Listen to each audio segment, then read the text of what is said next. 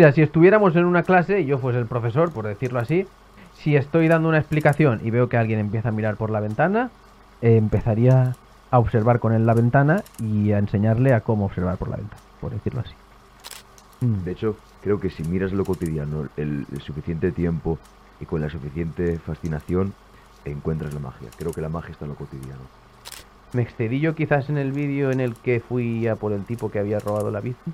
Quizás use más fuerza de la necesaria. Mm. El arte solo está presente cuando tú estás en la actividad al 100% metido, sin dividirte. Como es tener una novia japonesa. Hostia.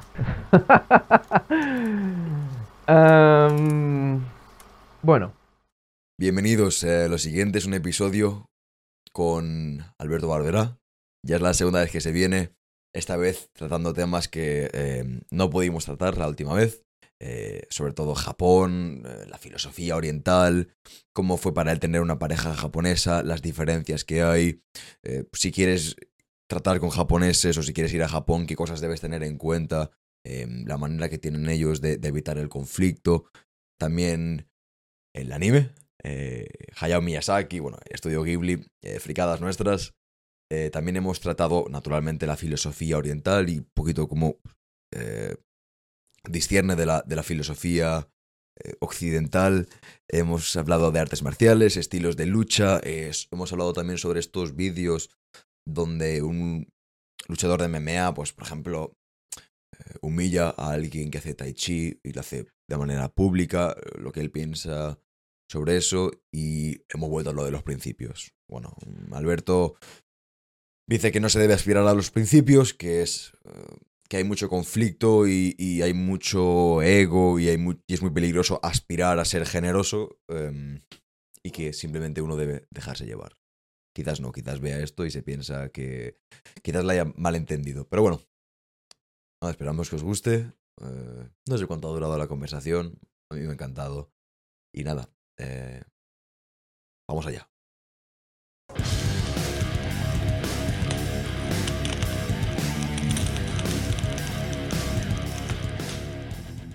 No te reconozco si la bandana. ¿No? Eso, eso que has visto. Bueno. Ha vuelto el señor Alberto. Ha vuelto, ha vuelto el señor Alberto. Bienvenido. Muchas gracias. Un placer estar aquí.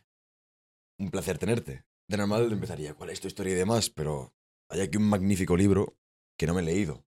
Entonces digo, pues mira, no vamos a sacrificar la calidad de, de la pregunta y la respuesta de cuál es tu historia, porque quizás se nos olvide detalles para más adelante. Vale, vamos a hablar de lo siguiente. El, el último episodio. Eh, ¿Qué fue lo que más te llamó? ¿Se te criticó por lo de Bruce Lee? Si no me equivoco, que también hiciste tú un vídeo respondiendo diciendo, Ah, oye sí. chicos, esto, lo otro, va. Sí, bueno, en el, en el último episodio ya comentamos, hablamos de muchas cosas, pero una de ellas fue cómo eh, de la adicción a la cocaína que tuvo, que tenía Bruce Lee. Mm. Y, eh, y ya está. Hubo- Obviamente hubo gente que pues, me criticaba a mí, o le criticaba a él, Mm, o que no se lo creía. Y bueno, pues hice ese vídeo que normalmente no suelo hacer casi que prácticamente nunca. Y, y ya está, aclarando que él era em, el que decidía qué hacer con su cuerpo, si meterse una cosa o no, tal y cual. Y su decisión y punto. Em, ¿Cuántas No, veces... La cafeína esta. ¿Cuántas veces, tú que ya llevas una década en YouTube, se podría- sí, ¿no? ¿Subiendo vídeos? Más Sí. de una década. Vale. Yo subí mi primer vídeo en 2000. No, no- no sé si 9, 8. 8 o 9. 8 o 9. Estamos Bueno. en el 23, pues 14, 15 años. Em, aludiendo al hecho de que Bruce Lee pues decía una cosa y después tenía notado yo, Bruce Lee, seré la mayor Ah, bestia", sí. ese tipo de cosas. Eso lo comentamos, sí. ¿Cuánta gente has conocido que frente a cámaras de una forma y detrás es de, de otra? El primero yo. el primero yo. A ver, Vamos, de- vamos a ver, vamos a ver. Cada persona vamos cambiando en función de, de las de las de donde estamos, de las circunstancias, del momento y tal. Pues vamos cambiando y, eh, y yo veo que eso es algo normal. Mm. Lo que pasa que el proyectar una imagen que sobre todo en el- este tema de las redes, el proyectar qué imagen quieres que tengan los demás de ti es algo que yo creo que hace todo el mundo, básicamente. Pero ¿no crees que venir, por ejemplo, a un formato como este, la última vez fueron tres horas, esta vez no sé cuánto será, em, te expone mucho? Es decir, si es toda una falacia, ¿no crees que ir a un podcast donde te abres, por ejemplo, a la chica que tuvimos ayer, eh, yo le cogí y le dije, yo no quiero la influencer, no quiero la versión comercial, no quiero la, la persona eh, donde hay marcas detrás de ella, no, no, quiero hablar contigo, Mm, con la misma persona eh, que estuvieras en tu casa. mm. ¿No te parece que corres el riesgo viniendo aquí en caso de que fueras un personaje? De, de desmentirlo todo y de que la gente diga, ajá, era todo mentira, era todo una actuación. Sí. Vamos a ver. Una, una, es una reflexión interesante la que nos lleva a eso. No me quiero meter en quién eres tú y todas esas cosas. Por lo menos no de momento. No de momento. Pero La, la cafeína que me está haciendo efecto. bueno, cada uno tenemos nuestra forma de ser. Ya te digo, en función de las circunstancias, del momento, del punto en el que estemos. Y eh, si, y si es todo. Y si hay gente que tiene una careta. Claro, es, es difícil de mantener esa careta durante dos horas de entrevista. Complicado. Em, sí, sí. Sí. No sé qué añadir. Está, estoy de acuerdo con lo que has dicho. Mm, Difícil mantener mm, una careta cuando tienes dos horas de entrevista y sobre todo hay muy poca edición en esa entrevista y no puedes sacar, no puedes eliminar ciertas cosas de las que estás diciendo porque esto no se acopla a lo que quiero proyectar y tal. Mm. Sí que es verdad. Y por eso quizás a mí, por lo menos cuando veo a, a alguien en, en las redes que me gusta, me fascinan las entrevistas. Escuchar una entrevista suya, ahí realmente puedo ver si esa persona es más allá de lo que proyecta y de la imagen y de tal, si es una persona para mí verdaderamente interesante. Mm. Mm. Es algo muy íntimo, sí. Mm. Mm. Porque también en redes se puede...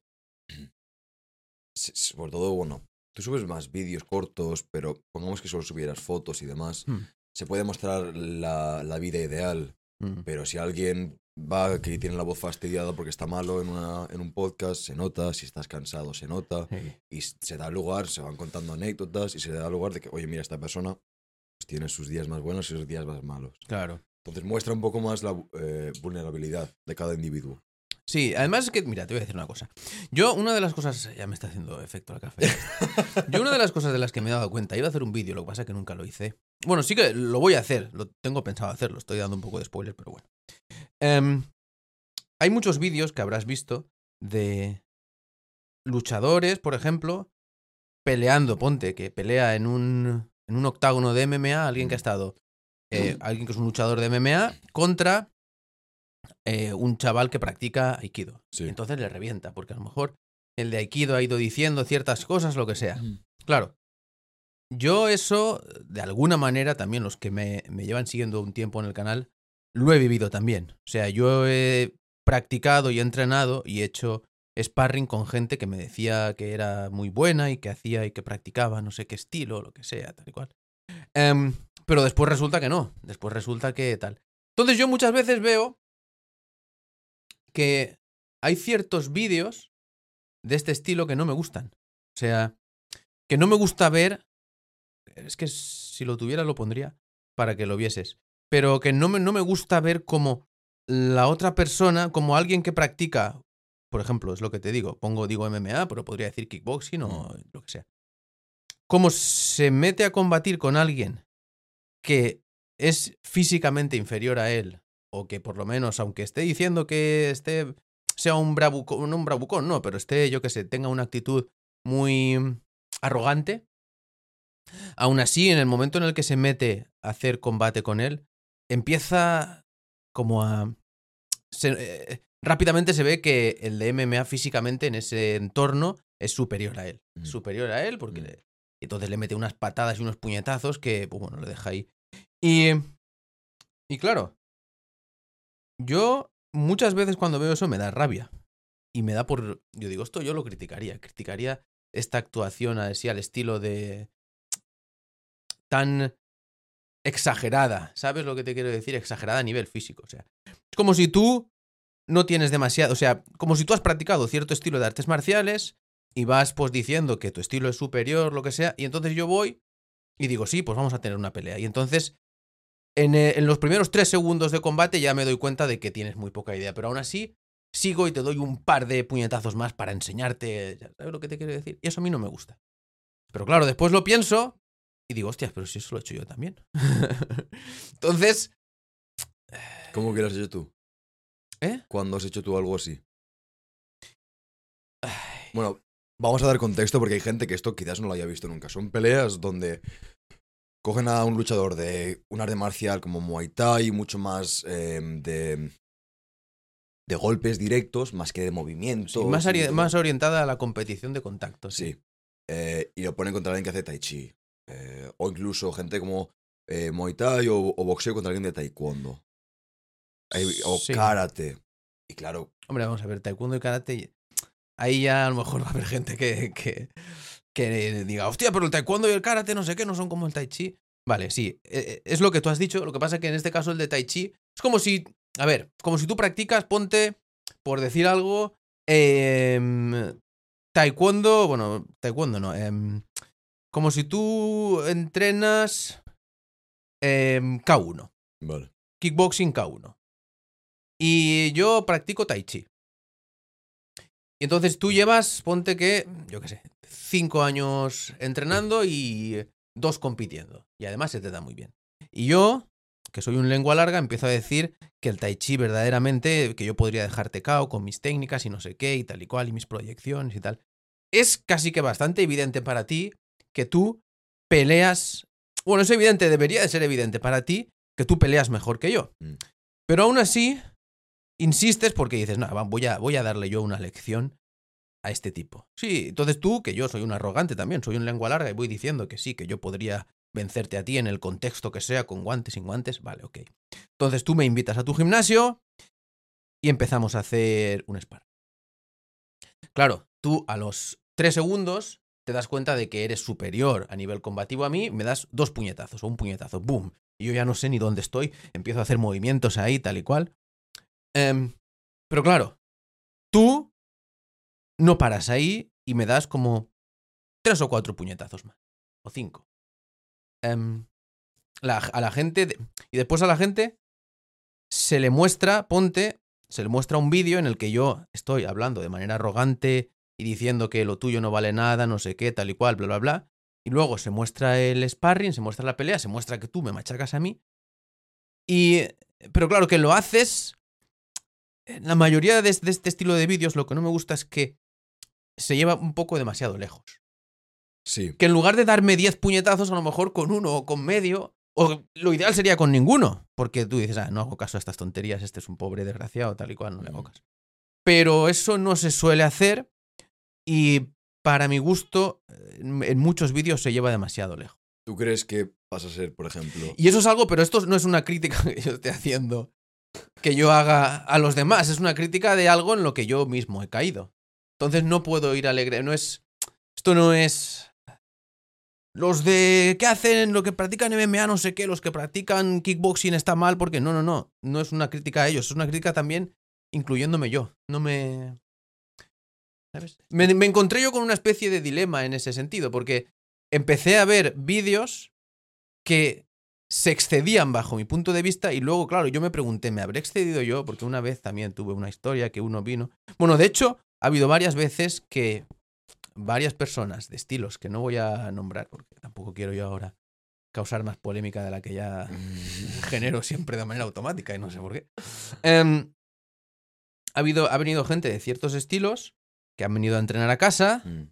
hemos hecho ciertos ejercicios, ya no una super pelea, pero ciertos ejercicios así un poco más donde, por así decirlo, el elemento aleatorio del combate era superior, ¿sabes? Eran unos, unos sparrings ya de una manera más libre, más tal cual. Me acuerdo, era, es posible que, perdona, es posible que en uno de estos vídeos dijeras yo con este no puedo pelear.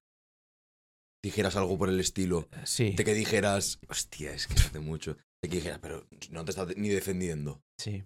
Vale, me suena. Sí, bueno, vamos a, vamos a ver. Vino un chico de que practicaba cierto estilo. ¿Era Y, em, o algo así? o- Lo sé.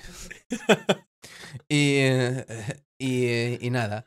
empezamos a entrenar y tal y cual, y empezale, hicimos una entrevista y después, pues, a nivel, a nivel físico, a nivel de lo que era el sparring en sí, pues no, sus habilidades no estaban, eh, no estaban a, la altura.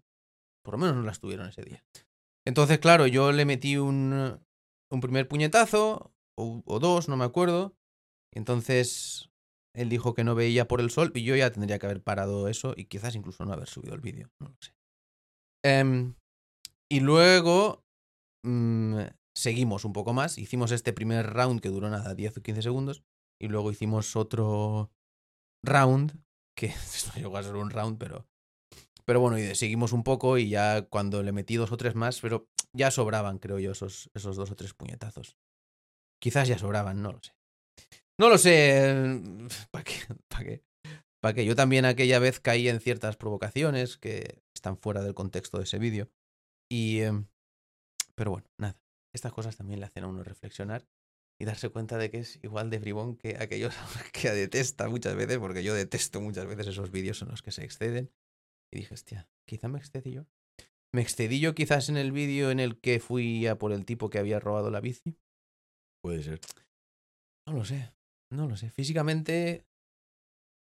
Físicamente. Verbalmente sí que fui violento, está claro. Físicamente, quizás también. Quizás lo mejor hubiera sido retenerle ahí, llamar a la policía, quizás sí. Quizás use más fuerza de la necesaria. Bueno, también es verdad que sin ese tipo de experiencias no hubiese reflexionado acerca de mi propia faceta de abusón, por así decirlo. ¿Tú crees que en este tipo de combates el primero, los primeros golpes, los que hagan falta para ver que el otro tío no tiene ni idea de lo que está haciendo y que es completamente vulnerable? Que ahí está la lección, que todo lo que suceda eso es humillación. Pura maldad. Satisfacer tu ego, decirle, y te voy a enseñar ahora lo equivocado que estás. Ahora tú ya lo sabes. Con un puñetazo ya te has dado cuenta, una patada ya te has dado cuenta de que todo lo que has hecho es una mentira y es inútil. Generalmente, ¿vale? Sé que Tai Chi, por ejemplo, tiene muchos beneficios, pero bueno, hablo de artes marciales eficaces para pelear.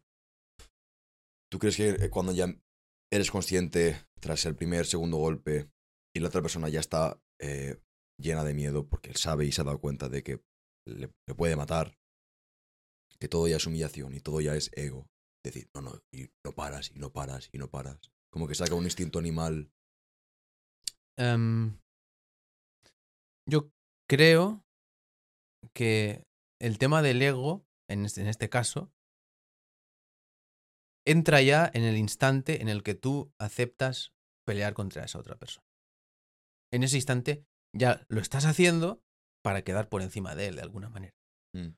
Lo ideal sería decir, bueno, pues vente conmigo, vamos a entrenar, vamos a intercambiar los puntos de vista y entonces tú ya, si quieres hacerle ver, si quieres hacerle ver a él cierto aspecto que quizás sus habilidades en cierto contexto no van a ser tan efectivas como pensaba, se lo haces ver de la manera menos violenta posible.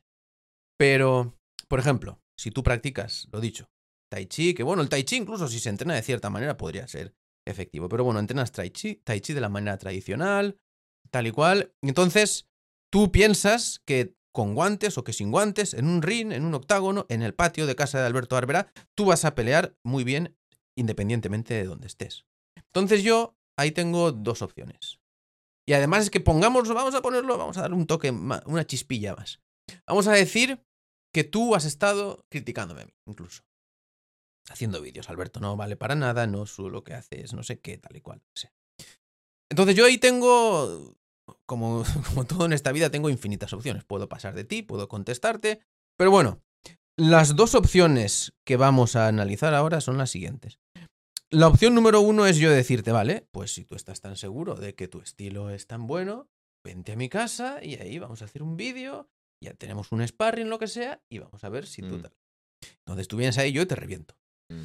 Que te reviente más o te reviente menos, obviamente, cuanto menos te reviente, por así decirlo, más menos me va a chirrear a mí a nivel interno ese vídeo. Cuanto más te reviente, aunque ah, te aplauda después, me aplauda todo el mundo porque tú has estado diciendo y has estado actuando arrogantemente, lo que sea, aún, eh, aún así, esto es una batalla de egos. Entonces esta es una opción. La opción ideal, ¿cuál sería? La opción ideal sería el yo decirte, bueno, mira, vente y de una manera y lo menos violentamente posible, vamos a exponer ambos puntos de vista. Porque yo, de alguna manera, tengo esa empatía contigo como ser humano. Yo sé que también en ciertas circunstancias podría hablar, actuar, lo que sea como tú. Y básicamente lo que quiero es, pues yo que sé, que compartamos nuestro punto de vista sobre las artes marciales y a poder ser, enseñarte y mostrarte a ti cómo lo que haces en ciertos contextos, esas habilidades, no van a ser eficaces. Entonces yo vienes aquí a mi casa y entonces, pues bueno, entrenamos ahí tal y cual y tú vas viendo cosas y te vas dando cuenta sin que yo te humille públicamente, ni que nos metamos en una competición y te machaque, ni lo que sea. Eso sería lo ideal. Pero claro, tú ten en cuenta que dicha persona, pongamos, y la gente que hace Tai Chi, a pesar que tenemos algo en contra de ellos, es. Pero esta persona quizás interprete em, que su arte marcial sea inferior a la hora de combatir, como que ellos son inferiores, porque se identifican tanto con su arte marcial. Entonces no estás eh, insultando, no estás criticando un aspecto del arte marcial, sino que le estás criticando su persona. Y por eso ellos dirían, pues me voy a partir la cara con este tío y bueno, pues pasa lo que pasa. Bueno, realmente cada persona, las motivaciones que tenga, si después esa persona, en este caso tú, ponte que estás alardeando, diciendo, criticando, lo que sea, si tú quieres, eh, por así decirlo, seguir así y no quieres tener ese encuentro, por así, por ami- amistoso conmigo de entrenamiento, pues bueno, pues, eh, pues es, es- es tu vida y es tu decisión. Mm, Yo mm, ahí ya no, mm. ya no entro. ¿Cuál es tu estilo de, de lucha? Mi estilo no tiene estilo. No, no, no, no. A ver, si yo lucho contra ti, ¿vale? ¿Qué es lo que crees que destacaría de... Es que se me, se me abalanza encima, mide muy bien las distancias, qué es lo que mejor se te da, qué es lo que más te cuesta, cuál es tu fuerte, sé que tienes eh, experiencia en taekwondo, pues por ejemplo, no para de tirar patadas. Em, vaya pregunta. Esta pregunta mucha gente supongo que estará ahora expectante ahí mirando, hostia. Algunos incluso estarán con papel y lápiz. bueno. em, pues mi estilo suele depender de la persona que tenga enfrente. Si hablas de cuáles son mis puntos fuertes de manera innata, por ejemplo, yo has mencionado el taekwondo, yo para la competición de taekwondo a alto nivel no se me dificultaría principalmente por mi somatotipo, porque tengo las piernas relativamente cortas. Y en taekwondo es mejor ser estilo larguirucho, que no se me enfaden los de taekwondo, pero es así, ser flaco, ser alto, ser también tener mucha flexibilidad, las piernas muy largas, porque eso, eso te permite también puntuar de la manera más efectiva en taekwondo. Em, pero, pero claro, a nivel coordinativo, yo estoy muy coordinado. De coordinación ojo-mano y de coordinación ojo-pie. Esto es algo que de hecho llama la atención cuando hago. Es que no me gusta hablar de mí de esta manera porque parece que me esté echando flores y no me gusta. Pero bueno, luego tengo los brazos muy largos.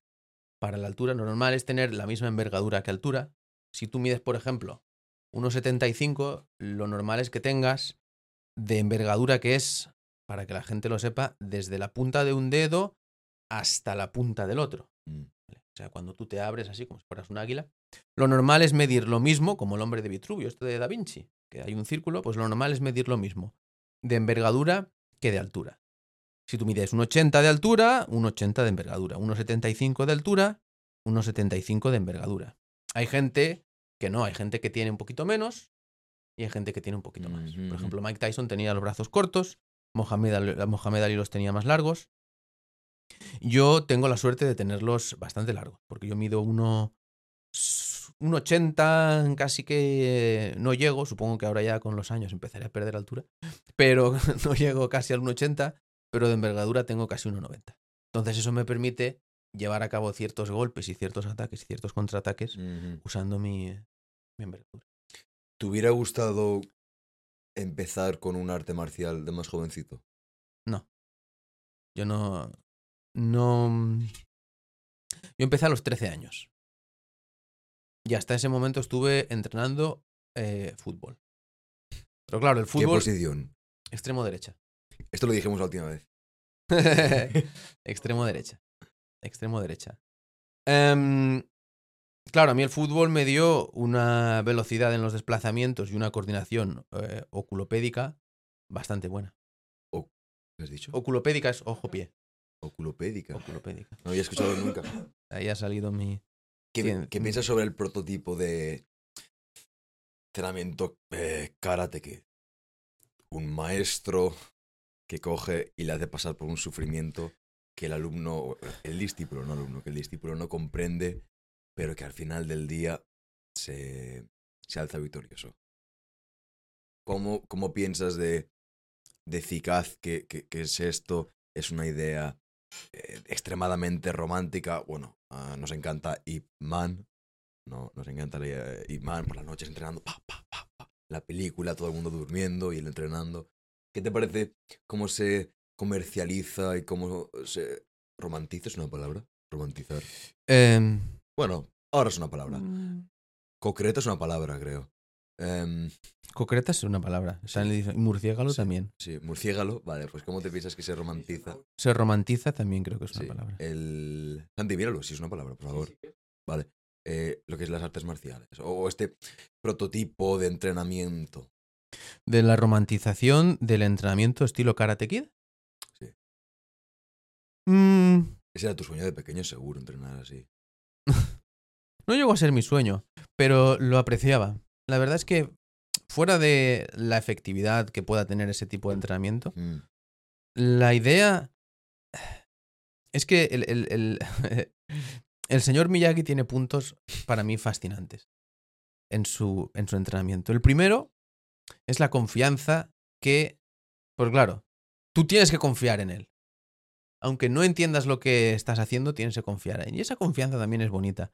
Y luego el ver cómo las cosas van saliendo poco a poco, eso también es bonito. Y luego el que al señor Miyagi le den ese, esa, ¿cómo decirlo?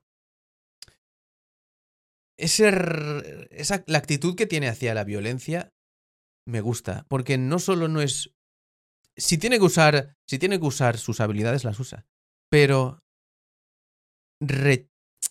hay un rechazo hacia la violencia, no solo la física, sino la que va también a través de, pues bueno, de, comparaciones, de competiciones, de toda esta historia. Eso al señor Miyagi no le podría importar menos. Y para mí es fascinante, aunque después vemos a Daniel San, el pobre, que siempre está con las mismas tonterías, dándose como la cabeza, dándose con la cabeza contra la pared. Eh, el señor Miyagi trasciende eso con una actitud de, de aceptación y de fluidez con la vida para mí fantástica. Entonces, al margen de que lo que enseñe, pues sí, que no, estos bloqueos ahí, pasar cera, pulir cera. No estoy hablando en específico del entrenamiento físico, ¿eh? No estoy diciendo si serviría el pulir cera o no pulir cera, eso no. Eso no. no. ¿Lo probaste? Nos podemos meter a hablar de eso, ¿Tú- pero. ¿Tú, lo probaste? Lo Pero no estoy hablando de Lo de pulir cera. Eso, ¿Lo probabas de pequeño? Mm, no. Yo probé antes cosas de Super Saiyan que antes de. ¿Cómo pelear con, con el estilo de Goku? Sí, yo probé antes Kamehames y convertirme en Super Saiyan y todo eso. Eh, es- ese vídeo recibió mucha crítica. Muchísima crítica, hasta el punto de que decía. El, bueno, hablo crítica el vídeo en el que tú hablabas de lo de Auronplay. Ah, sí. Auronplay, Porque ese, no sé si está en, está en 800 y pico mil. Mm. Y recuerdo ver los comentarios y la gente indignada contigo. Es que eres un payaso, normal, es que eh, con las tonterías que haces. Y yo pensaba, joder. Ay. Bueno, ¿eh, ¿qué vamos a hacer? Em, Hombre, también yo entiendo que entiendo a la gente porque muchas veces ven un vídeo a lo mejor muy corto y eh, no saben el contexto pueden interpretar porque también no sé qué. Yo de esto me enteré después, no sé qué cosa ha pasado con Auronplay, no sé qué historia ha pasado de que de que ha dejado las redes por un tiempo, no sé qué o algo así, ¿no? No lo sé. Las dejó, ha vuelto ahora. Sí, bueno, pues las dejó y creo que ese vídeo coincidió con el momento en el que las estaba Sí. dejando. Y a lo mejor, claro, y a lo mejor hubo gente que se pensaba que yo estaba aprovechando eso para... Sí, lo, lo ponían. Ahora, y tú no sé qué, ¿cómo te aprovechas para buscar fama? Y nosotros, bueno, en fin, Sí, yo qué sé, es en que fin. Eh, cada persona es, es libre de interpretarlo. Yo a lo mejor, quizás incluso en sus, en sus circunstancias, pues a lo mejor también lo interpretaría de esa manera. Diría, hostia, este está aprovechando el momento bajo de este pobre tal y cual para... Mm. Quizás yo haría lo mismo, no lo sé. Mm. Em, Karate Kid. ¿Qué te parece Cobra Kai? La primera temporada fascinante y brutal, me encanta. Vale, las, Las demás, demás no me gustan. Yo no sé Me, me gusta el elemento nostálgico, me encanta. Pero el ver ahí a los antiguos, lo que pasa que no, Está muy comercializado. no me gusta la dirección que han llevado, no me gusta el guion, no me gusta El guion es, es- el, guion es el de Netflix. ese high school musical con artes marciales que han metido, Sí, no, sí. sí. no es mi estilo. La primera temporada es fascinante, eso sí. La primera me encanta. La, la segunda también estuvo bien. A partir de ella empezó a palidecer un poquito. Sí, ya, a mí ya la segunda ya... Bueno, a- no sé si la aprobaría, pero, pero ya desde luego que como la primera no fue. Y ya la tercera, la cuarta y la quinta... Hostia. ¿Por cuál van ahora? Por la quinta. Creo que han sacado la quinta. ya. Yo las he visto todas, ¿eh? Aún así. Porque me gusta ver a los antiguos ahí, a los viejos pellejos ahí moviéndose y tal. ¿Cuántos años tiene Laruso ahora? ¿60? Eh, no, no, no tanto, no. ¿50 y pico? No, no tanto. Laruso tendrá... No lo sé. No lo sé. 50, 60 años. ¿Qué edad tiene, Santi? El, el de Karate Kid.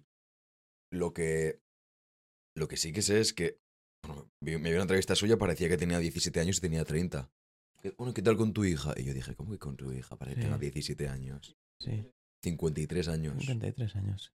Bien, se cuida bien el chico. Siempre ha parecido muy joven. Sí, sí, sí. Sin El- verle y demás. Él, de hecho, en la tercera película, eh, que el personaje de Terry Silver, eh, no sé si tiene... eh, él, te- él hace de joven y el personaje de Terry Silver es el de Cobra Kai, ahí, Mm, que le mm. embauca para que entrene con él, no sé Mm, qué. mm. Y eh, no sé si se llevaban 4 o 5 años, y eh, en la realidad se llevaban 4 o 5 años, pero en la película parece que uno tenga eso 20 y el otro 35. O sea, es fascinante.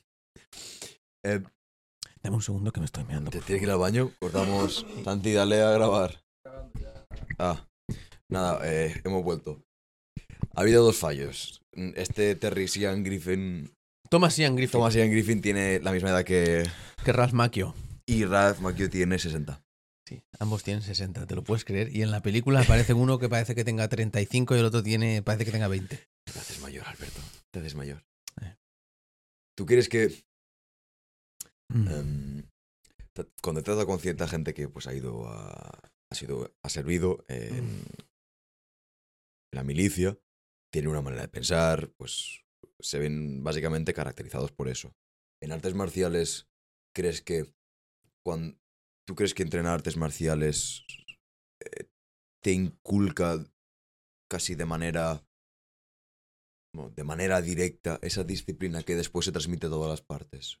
Parece ser que hay ciertas personas que se dedican a ciertos empleos o que hacen ciertas disciplinas eh, que la consecuencia de estas es adquirir ciertas virtudes o detrimentos o, o características negativas, pero en este caso la disciplina es una virtud. ¿Tú crees eso? Porque es, que- es como que está involucrado en la imagen de las artes marciales de todos los días, todos los días, y practicar y practicar, y no temo al hombre que sabe hacer 10.000 patadas, sino al hombre que ha hecho una patada 10.000 veces. Una frase de Bruce Lee. Sí, señor. Mm. A ver.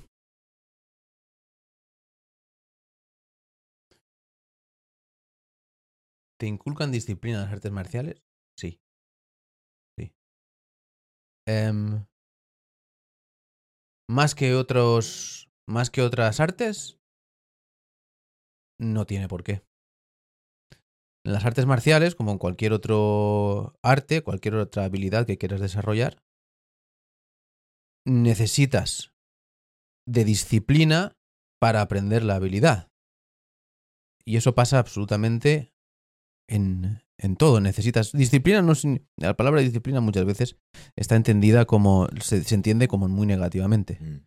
La verdad, di- la disciplina tiene un la disciplina como como como la sal en un plato tiene que tener un, un- un puntito de esfuerzo, pero un puntito. Un puntito, no demasiado. Tú necesitas esforzarte un poco si quieres desarrollar una habilidad. Un puntito de sal, un puntito. No convertir la disciplina en un esfuerzo total y tal y cual. Si estás esforzándote demasiado para desarrollar la habilidad que sea, estás creando un conflicto a nivel interno demasiado grande entre el momento presente y aquello que quieres conseguir. ¿Sabes lo que te quiero decir? Sí. Cuando tú te esfuerzas en algo excesivamente, creas una división dentro de ti. Creas una división porque formulas la imagen en tu cabeza de aquel objetivo al que quieres llegar, entonces te esfuerzas para conseguirlo. Me esfuerzo porque tengo que dominar la mente en esta dirección y hacer esto para poder tener esta fuerza o desarrollar esto para lo que sea. Cuanto más necesites de esfuerzo a nivel interno, más estás, más necesitas vivir en la imagen del futuro, de lo que quieres conseguir, porque esta habilidad la quiero desarrollar, porque esto lo quiero conseguir, lo que sea, pone tú, imagínate lo que quieras. Cuanto más esfuerzo necesites para conseguir eso, más estás alejándote del momento presente en el que estás. Entonces yo tampoco voy a decir, ah, no te fue fuera, nada, nada, no te esfuerces en nada, olvídate de, todo. No voy a decir eso porque es muy difícil. Pero lo que sí que voy a decir es un puntito de sal.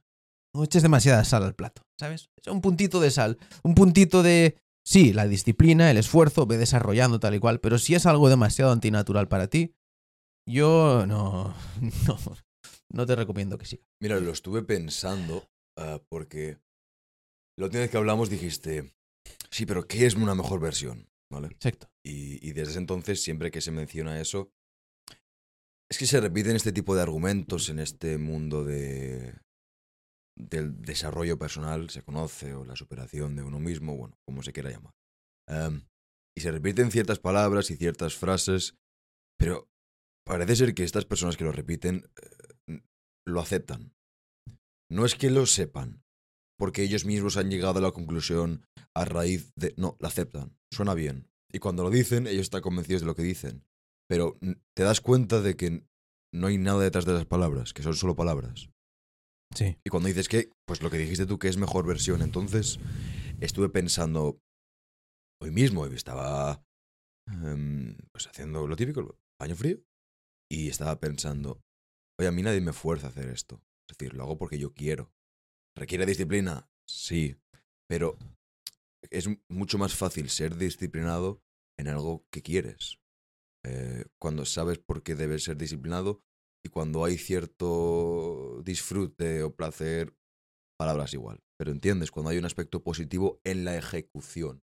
Hay ciertas actividades que la ejecución es puro sufrimiento y, eh, lo estás haciendo simplemente por el resultado de estas.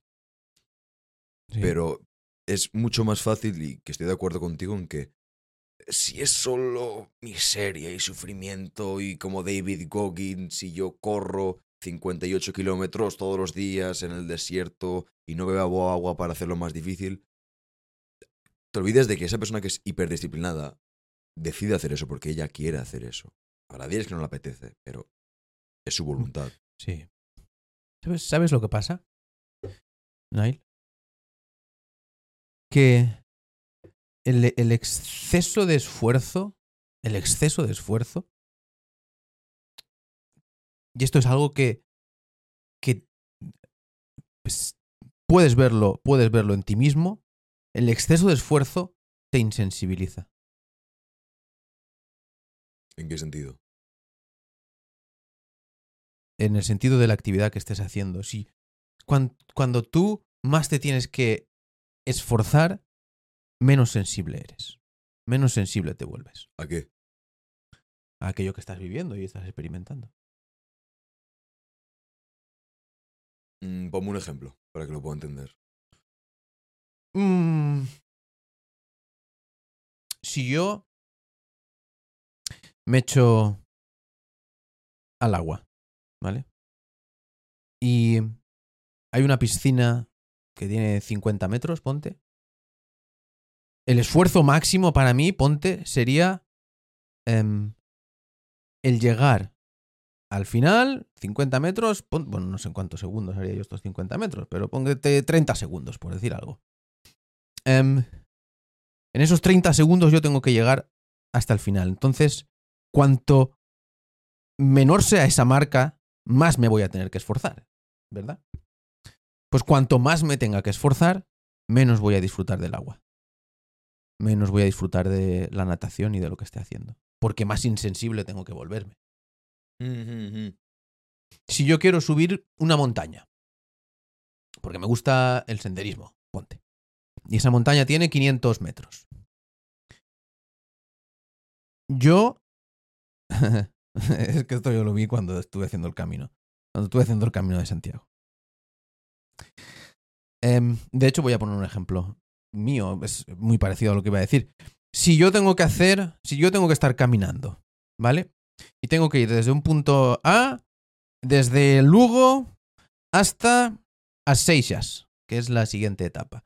O desde San Sebastián a Zarauz. Son etapas del Camino del Norte.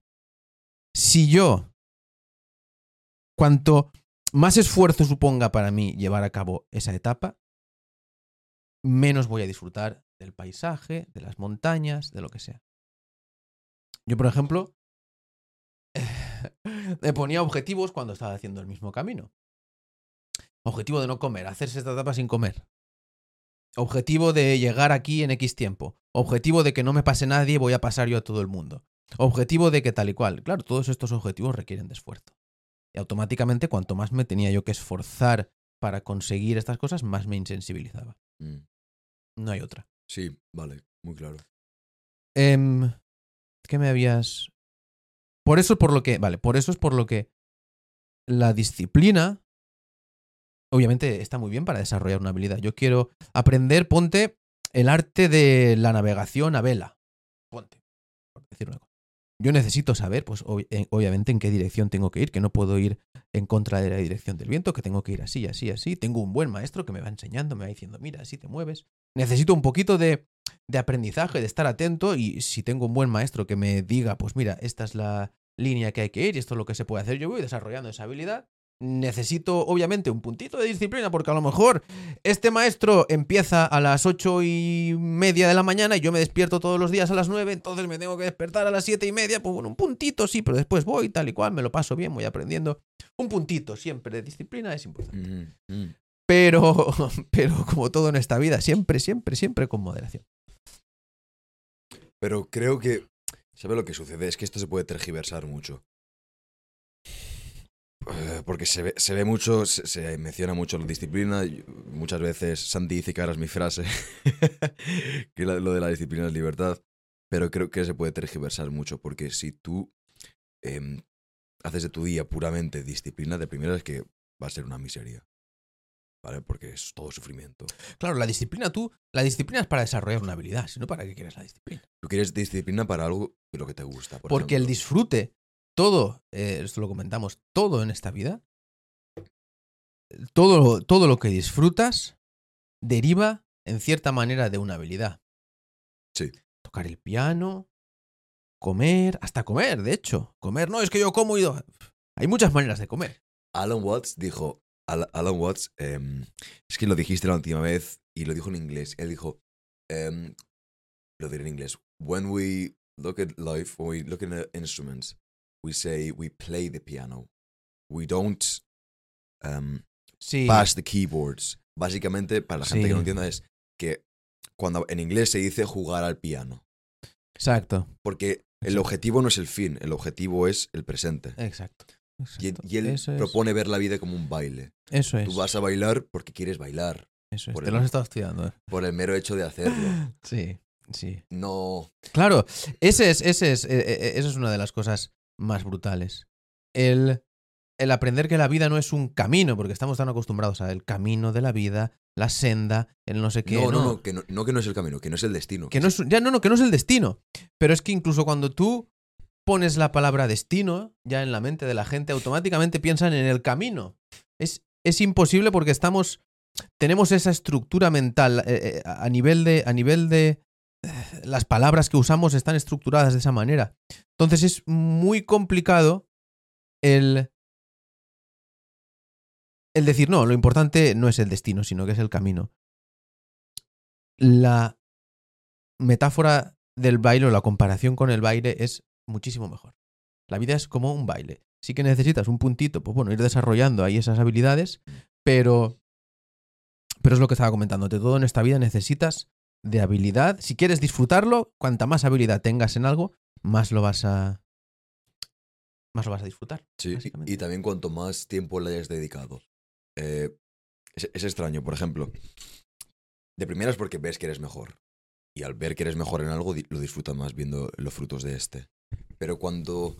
eh, por ejemplo, cuanto más tiempo le echas a un proyecto que se quiera llevar a cabo, eh, o este libro, por ejemplo, ¿vale? Cuanto más horas le metes a este libro, más, más amor, más vínculo creas con él y por ello más disfrutas haciéndolo. Hasta que llega el día que dices, vale, ya me da igual, solo quiero que se edite esto, estoy harto de esto.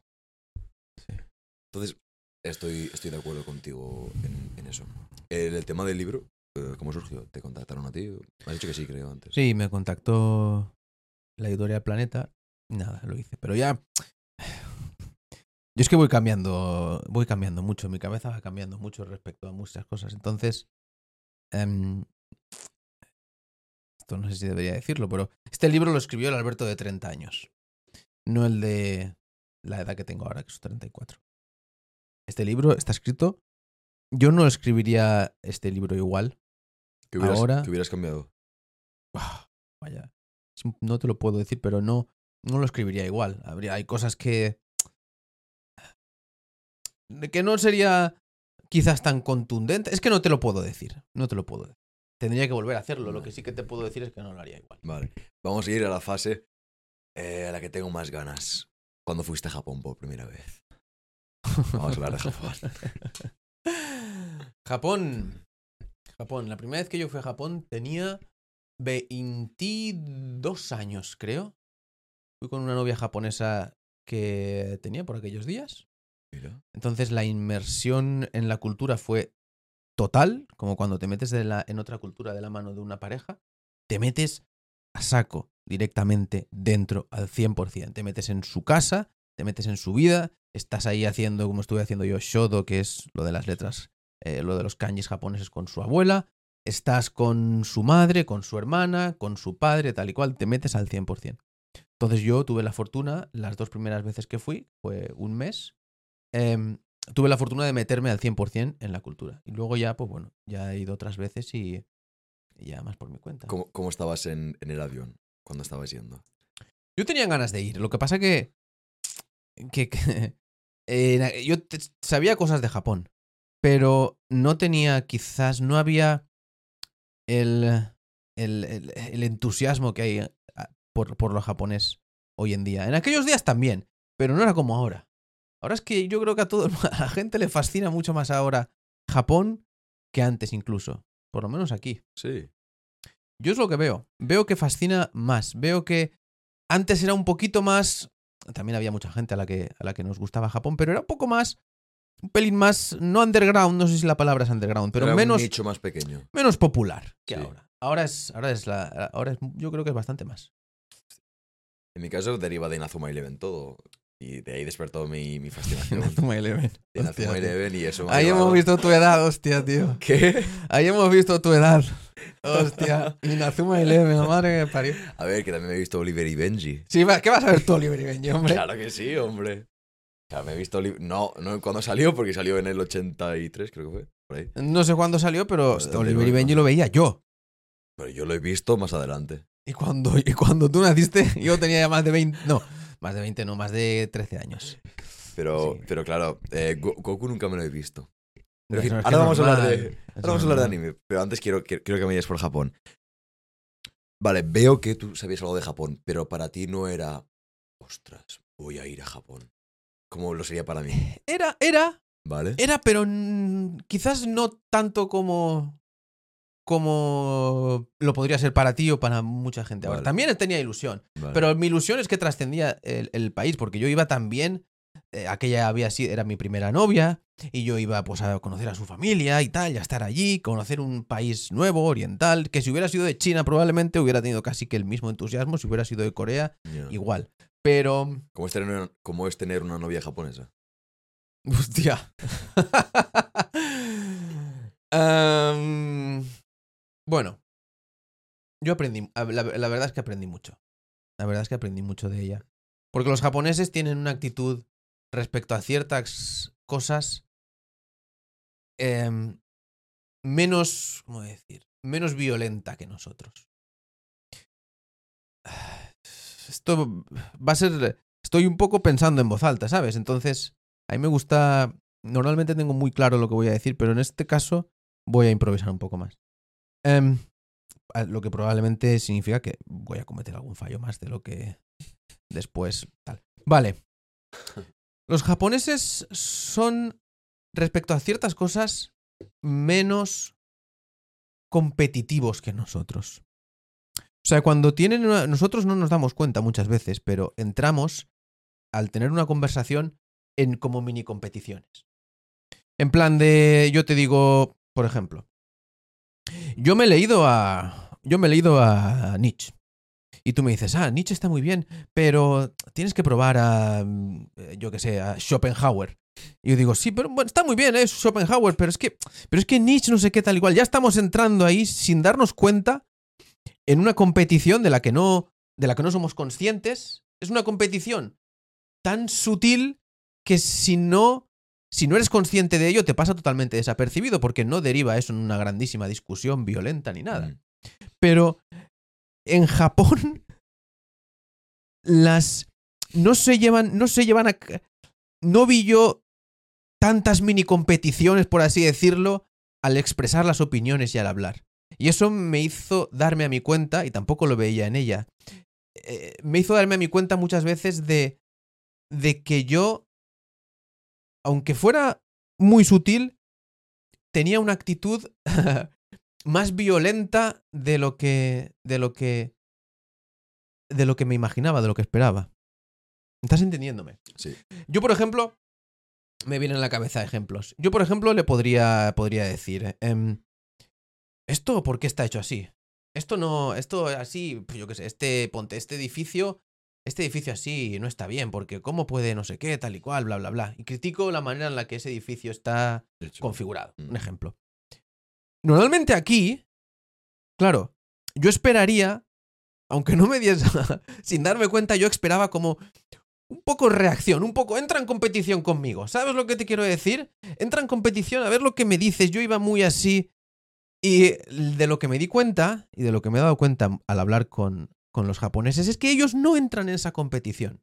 Incluso aunque tú sepas que lo que estás diciendo entra en total ellos no están absolutamente nada de acuerdo con lo que estás desarrollando, no, eh, no entran en esa competición tan fácil. Pero, eh, Ellos te escuchan a ti, te escuchan a ti, ponte que tú llevas camisa, llevas ahí una, una, una americana así, verde. Es como si yo digo, obviamente no diría las americanas verdes son feas, pero diría, es que el, el llevar americanas, eso, eso es de, yo qué sé, horteras. Eso es que no sé qué, tal y cual, porque es que eso te hace parecer no sé qué, tal. Yo lo critico. Entonces tú normalmente, aquí, tú, cuando me refiero a tú, me refiero a una persona eh, occidental. Entrarías más fácilmente en defender la pero, americana. pero ¿qué dices? Si sí, la a lo mejor aunque no lo hagas de manera muy violenta, Sí. pero lo defenderías, Mm. ¿sabes? Un japonés menos. No voy a decir que no, porque hay de todo, ¿sabes? Mm. Pero ellos hacen una cosa muy interesante que a mí me encanta, es que te escuchan y hacen... Mmm, mmm, so desu ne", que es, vale, ya, ya veo. Joder, Así es, te, entiendo. Joder, El high es diferente. El, el- ellos dicen so desu ne". El, el high es sí, es más para cuando les estás hablando más de. más tipo. tipo jerarquía, tipo jefe. Pero. em, el so desu ne es más entre amigos, ¿vale? Y él te escucha, el amigo te escucha tal y cual, pero no. no te juzga tan fácilmente, ¿sabes? No critica lo que estás diciendo. Ok, tú tienes ese pensamiento, pues bueno, yo a lo mejor no estoy de acuerdo contigo porque te explico cuál es tal. Y eso es algo que yo vi, y eso es algo que vi mucho en ella particularmente. También lo vi en otra gente. Tampoco es que los japoneses sean perfectos. Pero eso en particular de los japoneses me fascina. La. la, la actitud que tienen, repito, en ocasiones, estamos hablando en términos generales, la actitud que tienen en ocasiones de respeto incluso en este tipo de conversaciones. ¿Entiendes? ¿Crees que es porque en la cultura japonesa se valora mucho la armonía? Mm. Se ve, bueno, en la- lo que se conoce como la filosofía japonesa, se valora mucho lo que es la armonía. Sí, em, los japoneses que tienen a nivel cultural una característica que yo creo les ha influido mucho. Y es que no han sido invadidos. La mayoría de países han, han sido invadidos en algún punto o en otro. Muy pocos no han sido invadidos. Pero, la ma- pero Japón en particular no ha sido invadido en los últimos, yo qué sé, 1200. Han tenido obviamente ataques de los mongoles, de Mm. guerras con los coreanos, con tal y cual, desde Fue el la norte, época con, Muro- Muromachi, fue la lo- de los mongoles, ¿no? con los Muromachi. Muromachi. Em, con los. Pero no sé si fue lo de los mongoles. Es que ellos han tenido muchos, muchos líos. Luego también con de arriba que también conectan con Rusia. Pero también son muy reticentes a abrirse. Em, entonces ellos tienen. Sí, Tienen una actitud de comunidad y de grupo fascinante. Fascinante. Y luego también está el tema de la cultura del sintoísmo. Es una cultura, es, es- es- es una... una no, sé si es realmente una religión, no sé si lo llamaría una religión. Porque el sintoísmo no es... No es compatible... no es- en el, el, el sintoísmo no hace incompatible el mismo sintoísmo con otras religiones, como otras religiones sí podrían ser, sí podrían rechazar el sintoísmo. El sintoísmo, por ejemplo, eh, yo he tenido amigos japoneses que han venido aquí y eh, no han tenido problema en ir a la iglesia. No es que fuesen especialmente, no, no es que fuesen devotos, sino, sino que iban allí, rezaban a quien sea, tal y cual, sin problema ninguno. Em, el sintoísmo es, para que la gente no sepa, es una religión en la que los, los árboles, incluso las plantas, los, todo, por así decirlo, para que lo entienda la gente que lo escucha, tiene un alma. Entonces todo puede ser de alguna manera tal y cual, puedes rezar aquí, Un- porque como aquí- todo tiene un dios, sí.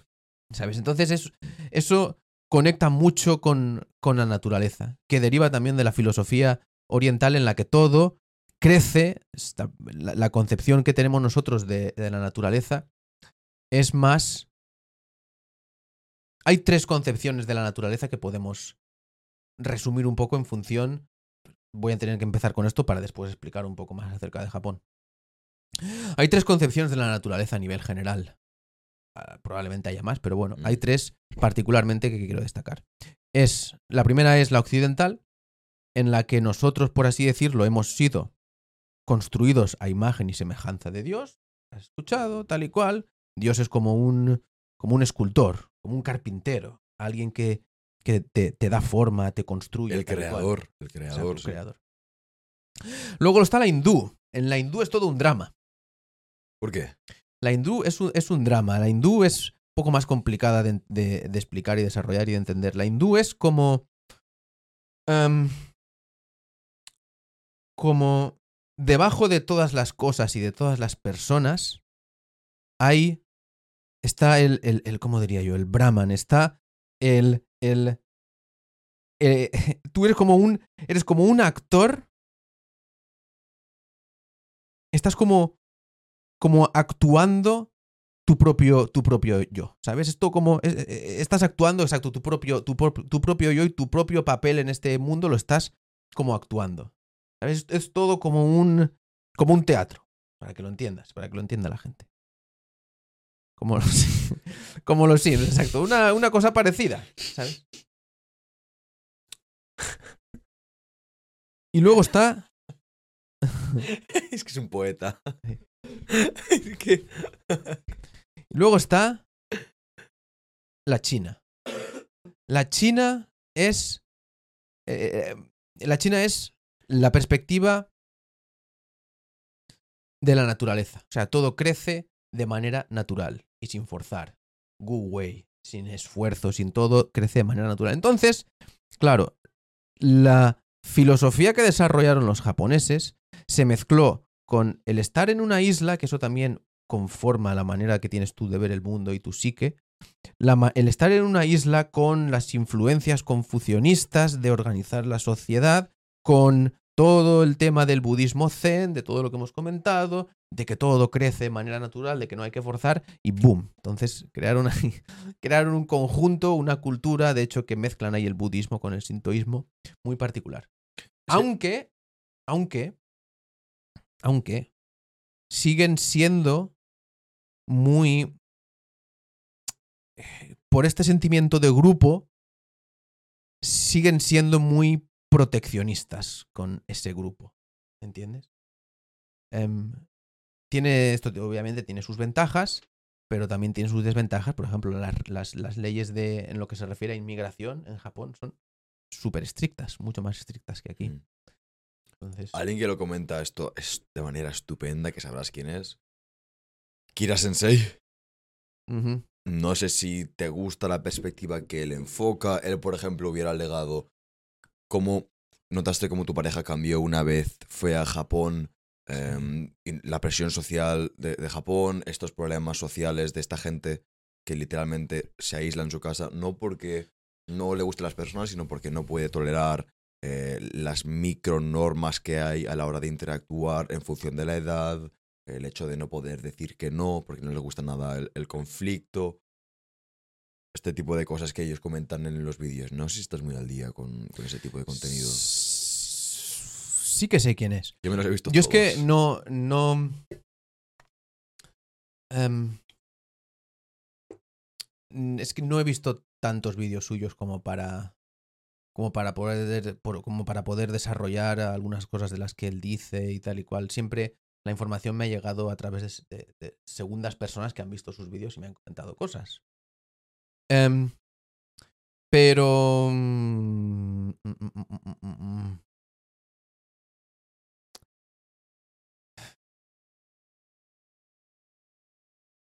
¿Te acuerdas de lo, que, de lo que comentamos el otro día de que toda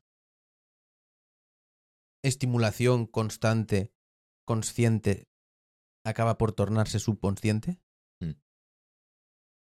Pues yo creo que hay mucha gente que le pasa eso. Que va a otro país, se fascina al principio con él, le encanta, pero llegado un punto, deja de...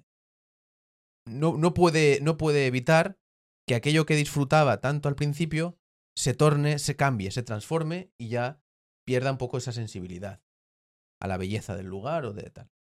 Entonces, yo no conozco el, caso de, de Kira Sensei, no lo sé, no lo conozco, no he visto vídeos, veo, veo a otros, he visto a otros youtubers japoneses y eso, pero, pero a él particularmente no. Lo que sí que es normal, no hablo de él en, en específico, lo que sí que puede pasar es que, claro, mucha gente después de X tiempo se insensibilice a, a la belleza del lugar y deje de, deje de verlo como lo veía y entonces todo se transforma y ya pues ya no es tan bonito, ya no es tan lo que sea. Pero eso es algo que viene dentro de la propia persona. Eso es algo que te pasa en Japón, pero te pasaría también en España. Que te pasaría absolutamente en todos los lugares. Porque siempre. A nivel social, a nivel social siempre hay pequeños juegos que la gente. eh, porque la gente juega. Siempre hay, siempre hay pequeños juegos de la manera de hablar, de interactuar, de desarrollar tu lo que sea. Siempre hay pequeños juegos. Entonces tú tienes que tener un poco esa capacidad de adaptación, ir desarrollando esas habilidades, pues si a los japoneses ponte no les puedo hablar de esta manera, pues les hablo de esta otra, a ver cómo reaccionan, entonces yo poco a poco también me voy adaptando al lugar sin darme cuenta y, eh, y entonces así, lo- así lo puedo disfrutar mucho más. Si yo voy con, por así decirlo, si yo voy con una mentalidad española a Japón, yo voy a disfrutar Japón dos semanas de turista, lo voy a pasar muy bien, tal. Pero luego, con el tiempo, va a haber cosas, como lo que hemos comentado antes, como la manera de expresarse o ciertas actitudes que me van a, me van a, van a entrar en conflicto Te van a restringir, con las mías. sí. Entonces, yo tengo que tener esa capacidad de adaptación y esa habilidad para, pues bueno, ir desarrollando ciertas habilidades y así poder disfrutar más del lugar y, y- y de allá donde estoy. Si no, si yo voy de nuevo con mi actitud española de esto es así, esto se hace así, esto, la amistad es de esta manera, las contestaciones eh, tienen que ser de esta otra, Mm. es total, es- esto no significa que los japoneses, hemos hablado antes de la actitud que tienen en algunos, en algunos sentidos respetuosa, Mm. pero a lo mejor en otros sentidos ya no son tan respetuosos, en otras cosas ya no, eso también depende de la persona. Pero bueno, esas, esa animadversión siempre, siempre nace de dentro de uno. Tú estás en, en un pueblo, estás en España, estás en Japón, donde sea, si quieres hacer del infierno, o sea, si quieres convertir ese lugar en el infierno, lo puedes convertir. Seguro que vas a encontrar em, vas a encontrar cosas que te limiten porque es que esto no es así, esto no es así, esto es de esta otra manera, esto tendría que ser así, ellos es que son muy cerrados, es que no sé qué, es que a las mujeres esto, es que los hombres no sé qué, es que las engañan y ellas les engañan a ellos no sé qué. Em, siempre vas a encontrar locuras en cualquier. Ellos, una de las cosas que exponen, porque su- suelen ser dos, él y un chico vasco, que es fase 2. Y... ¿Qué? Agua, por favor. Que tengo la. Tengo la boca seca. Tanto hablar. Él- la- las cosas que exponen ellos dos es que fase 2 eh, simplemente creo que un psicólogo dividió... No te preocupes. Dividió el hecho de mudarse o visitar otro país en fases. El primero es todo excitamiento y creo que el segundo ya es esto es toda una mierda, estoy harto de... Ya. Entonces pone como límites de tiempo, brechas de... Pues, si- si te quieres ir a Japón y quieres vivirlo, pásate Mm. un año porque al ser de Occidente no vas a poder eh, tener amistades con gente japonesa. Es muy, muy complicado. La manera que tienen de actuar, el hecho de armonía, evitar el conflicto. Ellos muchas veces comentan, no le cuentes tus problemas, eh, porque ellos lo ven como algo muy egoísta, porque me estás molestando con tus carras cuando ya tengo las mías. Este tipo de cosas. Es desarrollar una habilidad. Es desarrollar una habilidad y hay gente que la desarrolla más rápido y hay gente que tarda más.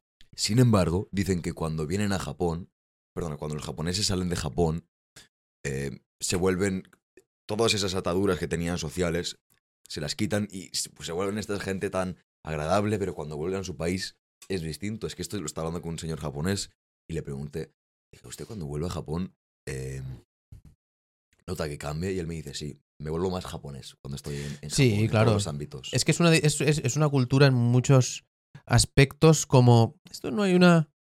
No hay una palabra en, en, en español, podemos buscarla, pero como self, self-conscious, ¿sabes? Mm, Como... Es que self-conscious muchas veces aquí se, tra- se, se traduce como por acomplejado. Mm. Pero no es del todo acomplejado. Es una palabra que en español no sabría cómo, cómo decirla. Es como que. Como que. Eres demasiado consciente de tu propia imagen. Y eso te hace más. Te restringe muchas veces a la manera de, la manera de actuar y la manera de vivir. Y ellos son muy conscientes de su propia imagen, a veces demasiado.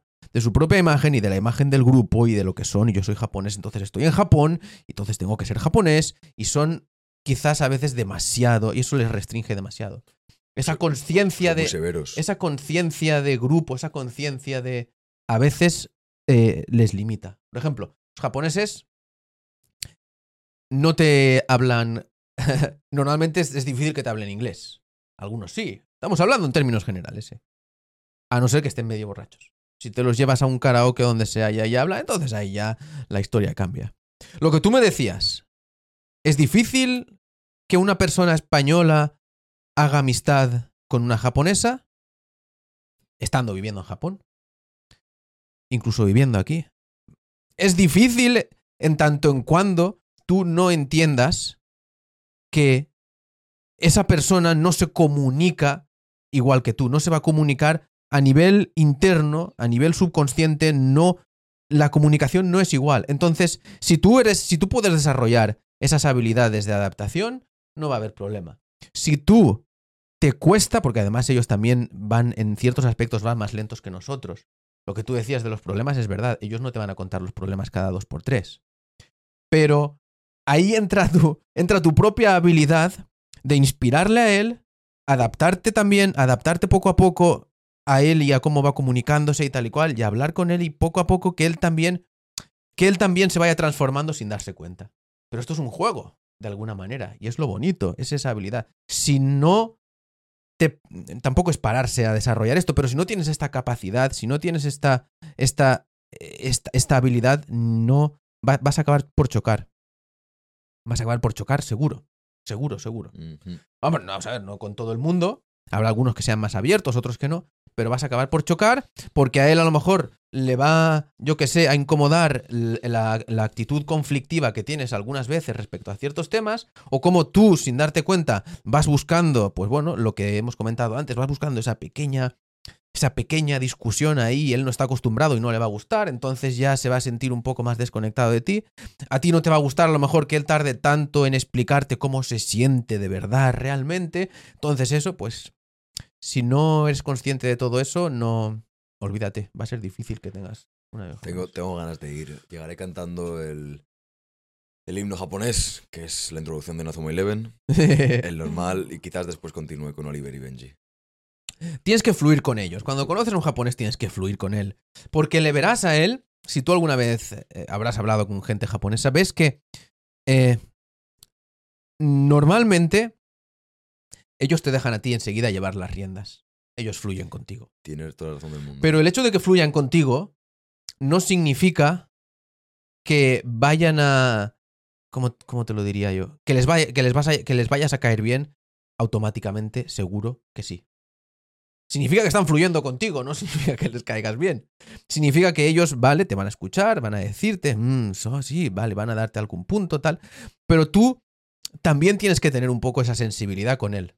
También tienes que saber un poco cómo hablarle, cómo preguntarle, cómo tenerle en cuenta. Porque muchas veces nosotros aquí, bueno, en España, en el mundo occidental, estamos acostumbrados a que si vamos con alguien, empezamos a hablar con alguien que nos escucha y que fluye con lo que estamos diciendo y no nos lleva a la contra, empezamos a darle la matraca, bu, bu, bu, a soltar todas las locuras que se nos diga, todas las locuras que se nos venga a la mente. Estos, eh, empiezas con algo suave, no, sí, la americana esa está, está bien, pero a mí no me gusta no sé qué, y acabas por, bueno, el esto no sé comunismo... qué, esto no sé qué, aquello, aquel edificio es horrible, este bar es, es que los bares en España es una mierda y el japonés va a fluir contigo, no te va a decir que no, no te va a antagonizar, porque, Oh, porque no, te, no, te, no te antagonizan como te antagonizaría a lo mejor alguien de aquí. Sí, sí. Pero eso no significa que vayan a volver a verse contigo, ¿entiendes? Porque su actitud es más de. Están más influidos de lo que ellos mismos piensan por el. Bueno, yo creo que ellos también lo saben, por el budismo y por la manera de entender muchas cosas. Todo surge natural, no tienes por qué. No tienes por qué confrontar a alguien gratuitamente. Y eso es algo que.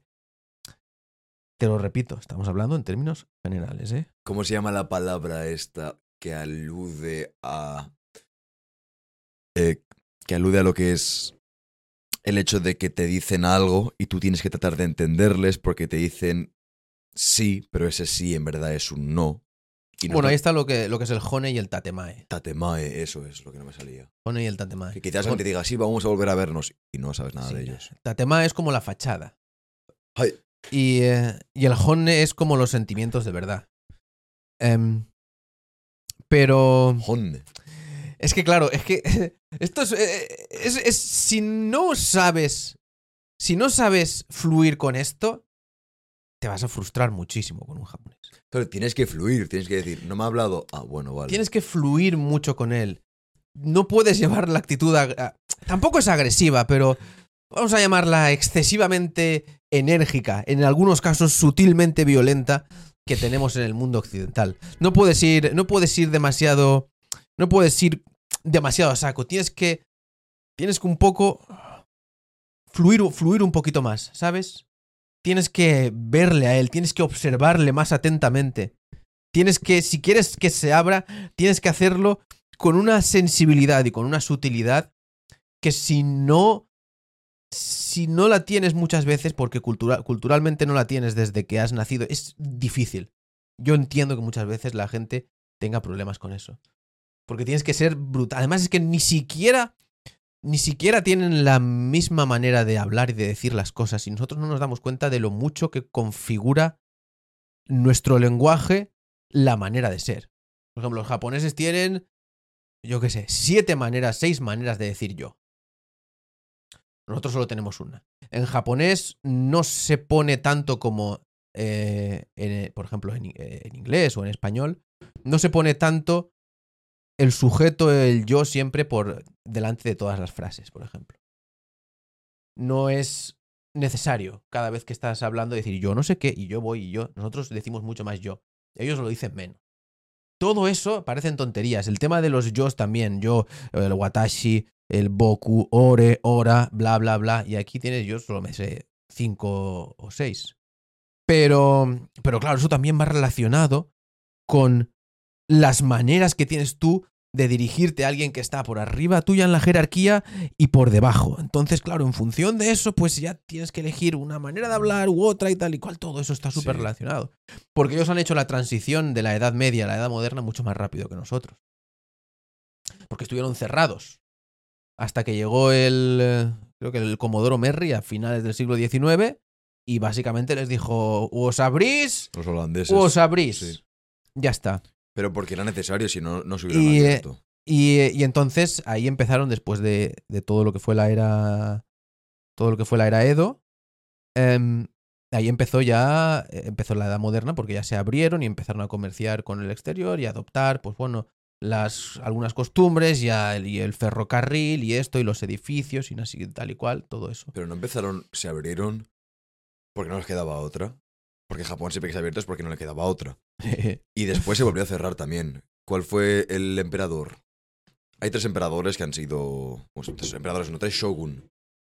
Sí, em, fueron el que medianamente unificó, tampoco unificó del todo, pero si no lo hubieran traicionado hubiera unificado Mm, más, una, mm. una figura muy polémica fue Oda Nobunaga. Mm. Después estuvo eh, Toyotomi Hideyoshi y luego Ieyasu Tokugawa.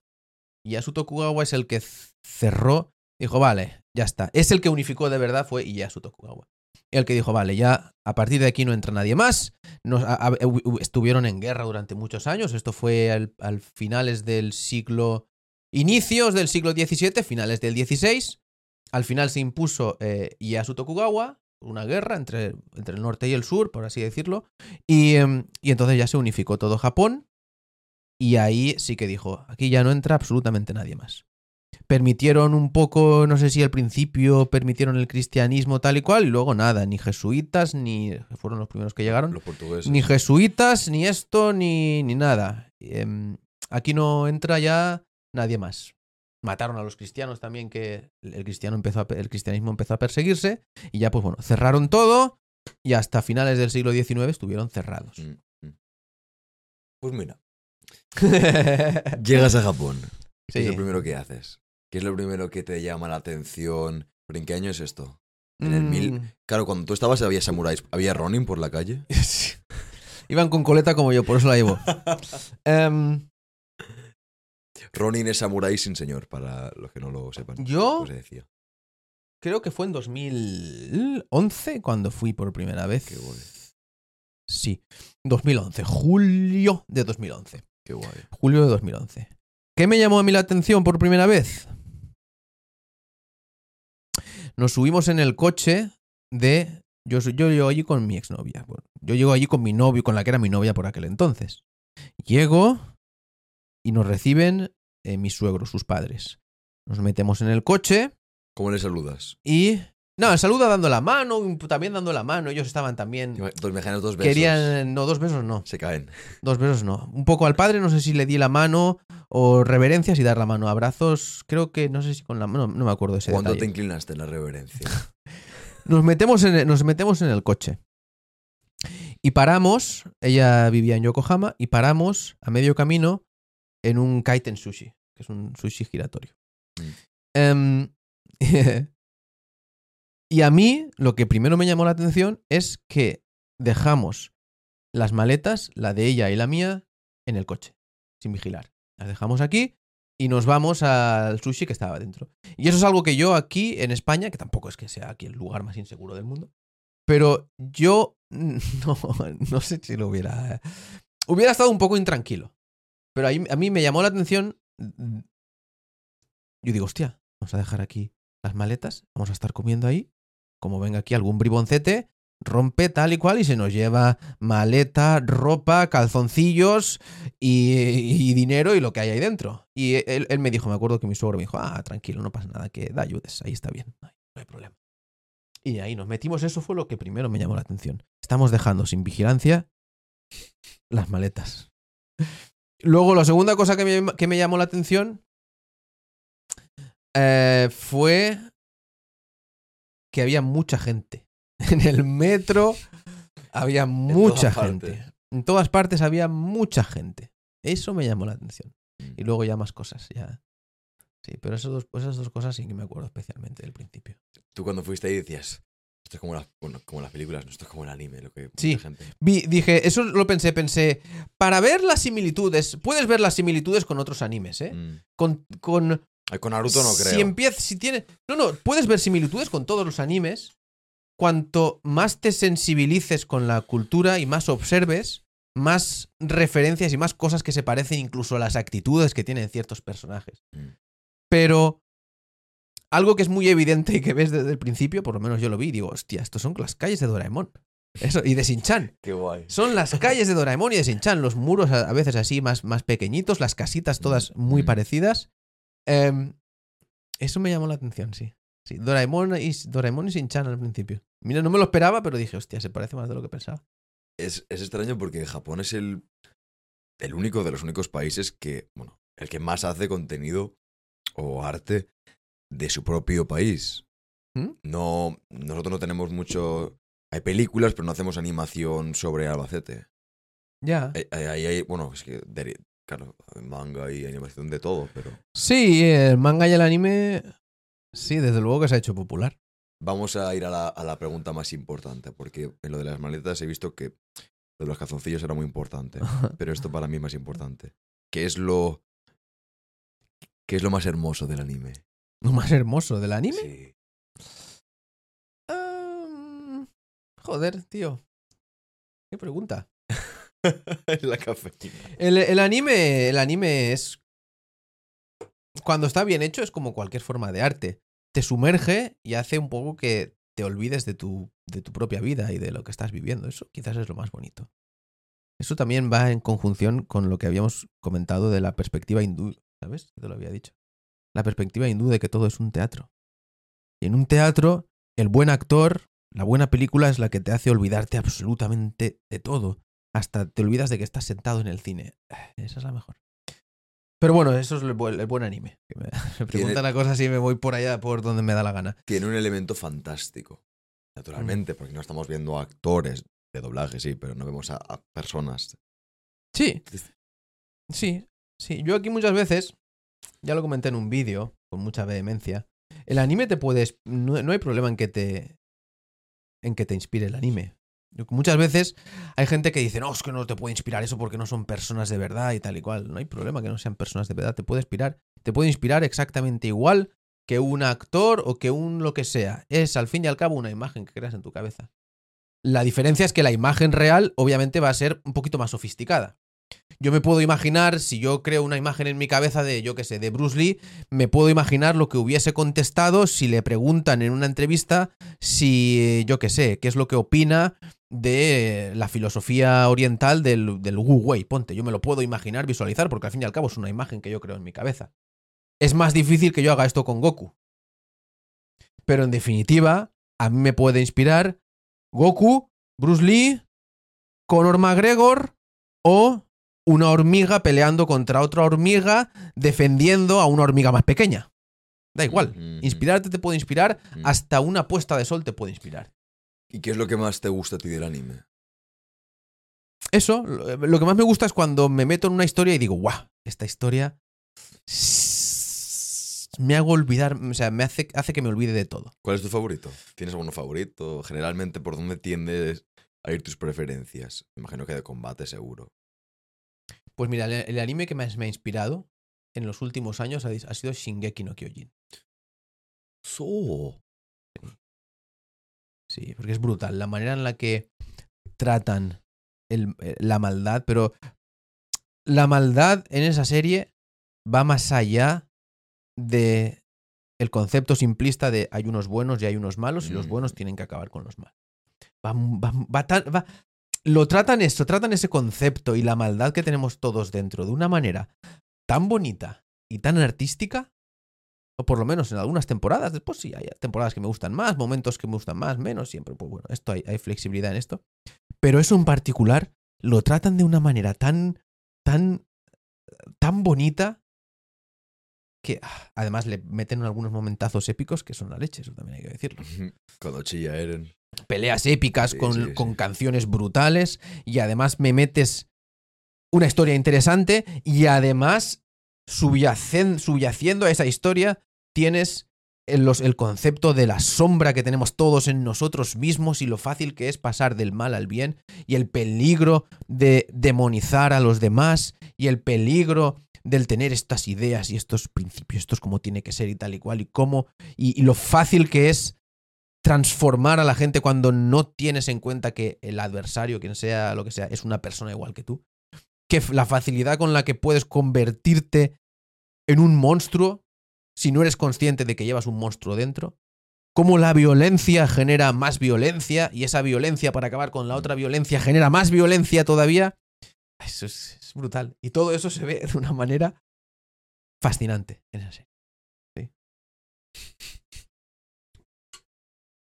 Es- eh, yo, por otro lado, em, ¿tú sueles tirar por la rama de combate generalmente? ¿En el anime? Sí. Porque eh, eh, hiciste una valoración de Hippo. Sí, eh, Hippo. Naruto. Eh, ¿De Goku has hecho algo? Bueno, el, sí, de Goku. De Goku he hecho bastante. sí, Auronplay lo puede confirmar. De Goku he hecho bastante. Sí, sí.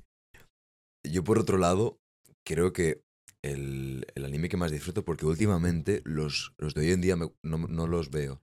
No veo mucha televisión, Ujú. es decir, no tengo mucho tiempo para, para verlo. Y antes que ver televisión me pondré a leer. Pero cuando digo, vale, esta noche me voy a ver, o esta tarde me voy a ver algo, me pasa como Cobra Kai eh, temporadas sucesivas, que parece ser que todo está escrito por la misma persona, eh, todo está trillado, los temas, cómo hablan, es un diálogo básico. Sin embargo, cuando veo una de Estudio Ghibli, digo, hay un encanto, es como un ensueño, eh, la manera en la que tienen de expresarse, cómo enseñan el día a día y cómo Hayao Miyazaki, que es el director de Estudio Ghibli, eh, cómo encuentra la magia en lo cotidiano. Mm. De hecho, creo que si miras lo cotidiano el, el suficiente tiempo y con la suficiente fascinación, encuentras la magia. Creo que la magia está en lo cotidiano. Sí, yo hay películas, de, hay películas de Ghibli que me gustan, otras que no me gustan. ¿Cuál no te gusta? Em, Ojo lo que dices. hay algunas que las encuentro más. que tienen un final que me gusta. Me gusta que, que las disfruto más y otras que menos. Por ejemplo. em, a mí la del viaje de Chihiro me gustó. Mm. Pero no me súper fascina. Está, está muy bien, es una historia bonita. Sí, vale, la niña aquí. Tiene. Cuando la vi la segunda vez, a lo mejor tendría que verla más, me gustaría más, porque también tiene elementos que me gustan mucho relativos a la espontaneidad y todo esto. Pero la primera vez que la vi no me acabó de... Hay gente que le vuelve loco desde la primera vez que la ve. A mí yo no, no soy de esos, pero me gusta, es una película que aprecio. Luego, El castillo ambulante me gustó, pero no me gusta cómo acaba. Vale. Está muy bien al principio, pero después acaba de una manera y, ay, no, que, que no que dice cómo acaba, pero lo encontré un poco... No, no me acabó. Em, El del, el del Y luego- ingeniero eh, aeronáutico. ¿Te gustó? El, el de los aviones. no la he visto. No, la he visto, la de ingeniero no la he visto. Que es, moderna. No, no la he visto. No, esa es vieja, esa es vieja. La del. La del ingeniero. ¿Ingeniero o ¿No era el piloto de. ¿El, piloto? No sé. No, tú dices dices el No, cerdo. no, esa sí que es antigua. Porco Rosso es antigua. Todas las que digo yo son, son antiguas. eh. Esta de los pilotos. Hubo una que hizo con un piloto, pero esa es de 2000. A lo mejor para ti es antiguo. No sé si es 2017 o 2018 No, o por ahí, ¿eh? No, no, eso no digo yo, creo. Busca, busca películas de estudio Ghibli, mira las más recientes. Bueno, Hayao Miyazaki. Debe de ser la segunda más reciente, ¿eh? Hayao Miyazaki. mm, No. Pero de Estudio Ghibli no. No mires Estudio Ghibli porque de Estudio Ghibli te van a salir las de Goro Miyazaki, te van a salir otras. no, ¿qué Mira? Hayao Miyazaki, director, pon Hayao Miyazaki, director, eh, piloto de combate. ¿Qué, Es, ¿no? qué te parece Goro? Goro. Ahora, ahora te lo digo. lo Ahora, sí. Piloto de combate. Yo no me acuerdo del nombre, ¿eh? Vas a tener que decir tú si eso no es, porque yo no me acuerdo. A ver. Ahora que están tiro nombre. Porco Rosso no, Porco Rosso es del Rosso cerdo no. que. No, Porco Rosso sí que es Busca, antigua. busca películas de Hayao Miyazaki. Bueno, mientras tanto, eh, Hayao Miyazaki no tiene la mejor perspectiva de su hijo. Porque no tiene talento el pobre. ¿Tú No tiene, no tiene el talento que tiene él. Piensas que es todo que es todo un buen equipo detrás y ya está. de, de Goro Miyazaki. Es que las películas de Goro Miyazaki, mm, la de las... ¿cómo Cuentos de? Terramar. Cuentos de Terramar. Claro, las películas de, de- de Goro no, no tienen la fuerza de las de su Mm, padre, pero de mm. aquí a la luna y volver. Ya. no, le, no, no te mete en la historia, no tiene la sensibilidad que tiene su padre, no tiene el mismo, no tienen el mismo ritmo. Mm. Vi otra que de estudiantes de instituto y me la, la tuve que, quitar porque me aburrió. No tiene el. Pues no tiene el talento que tiene su padre. No tiene, no tiene la magia. Y eso a su padre obviamente le, le frustra. Pero no hay otra, porque Bueno, su- no. su, padre que en el estreno de una película cogió medio de la obra y se fue. Sí, eso en los cuentos de la primera, en los cuentos de Terramar. Se fue. Se fue porque en esa película, entre otras cosas, eh, el protagonista mata a su padre. ¿Has visto la película?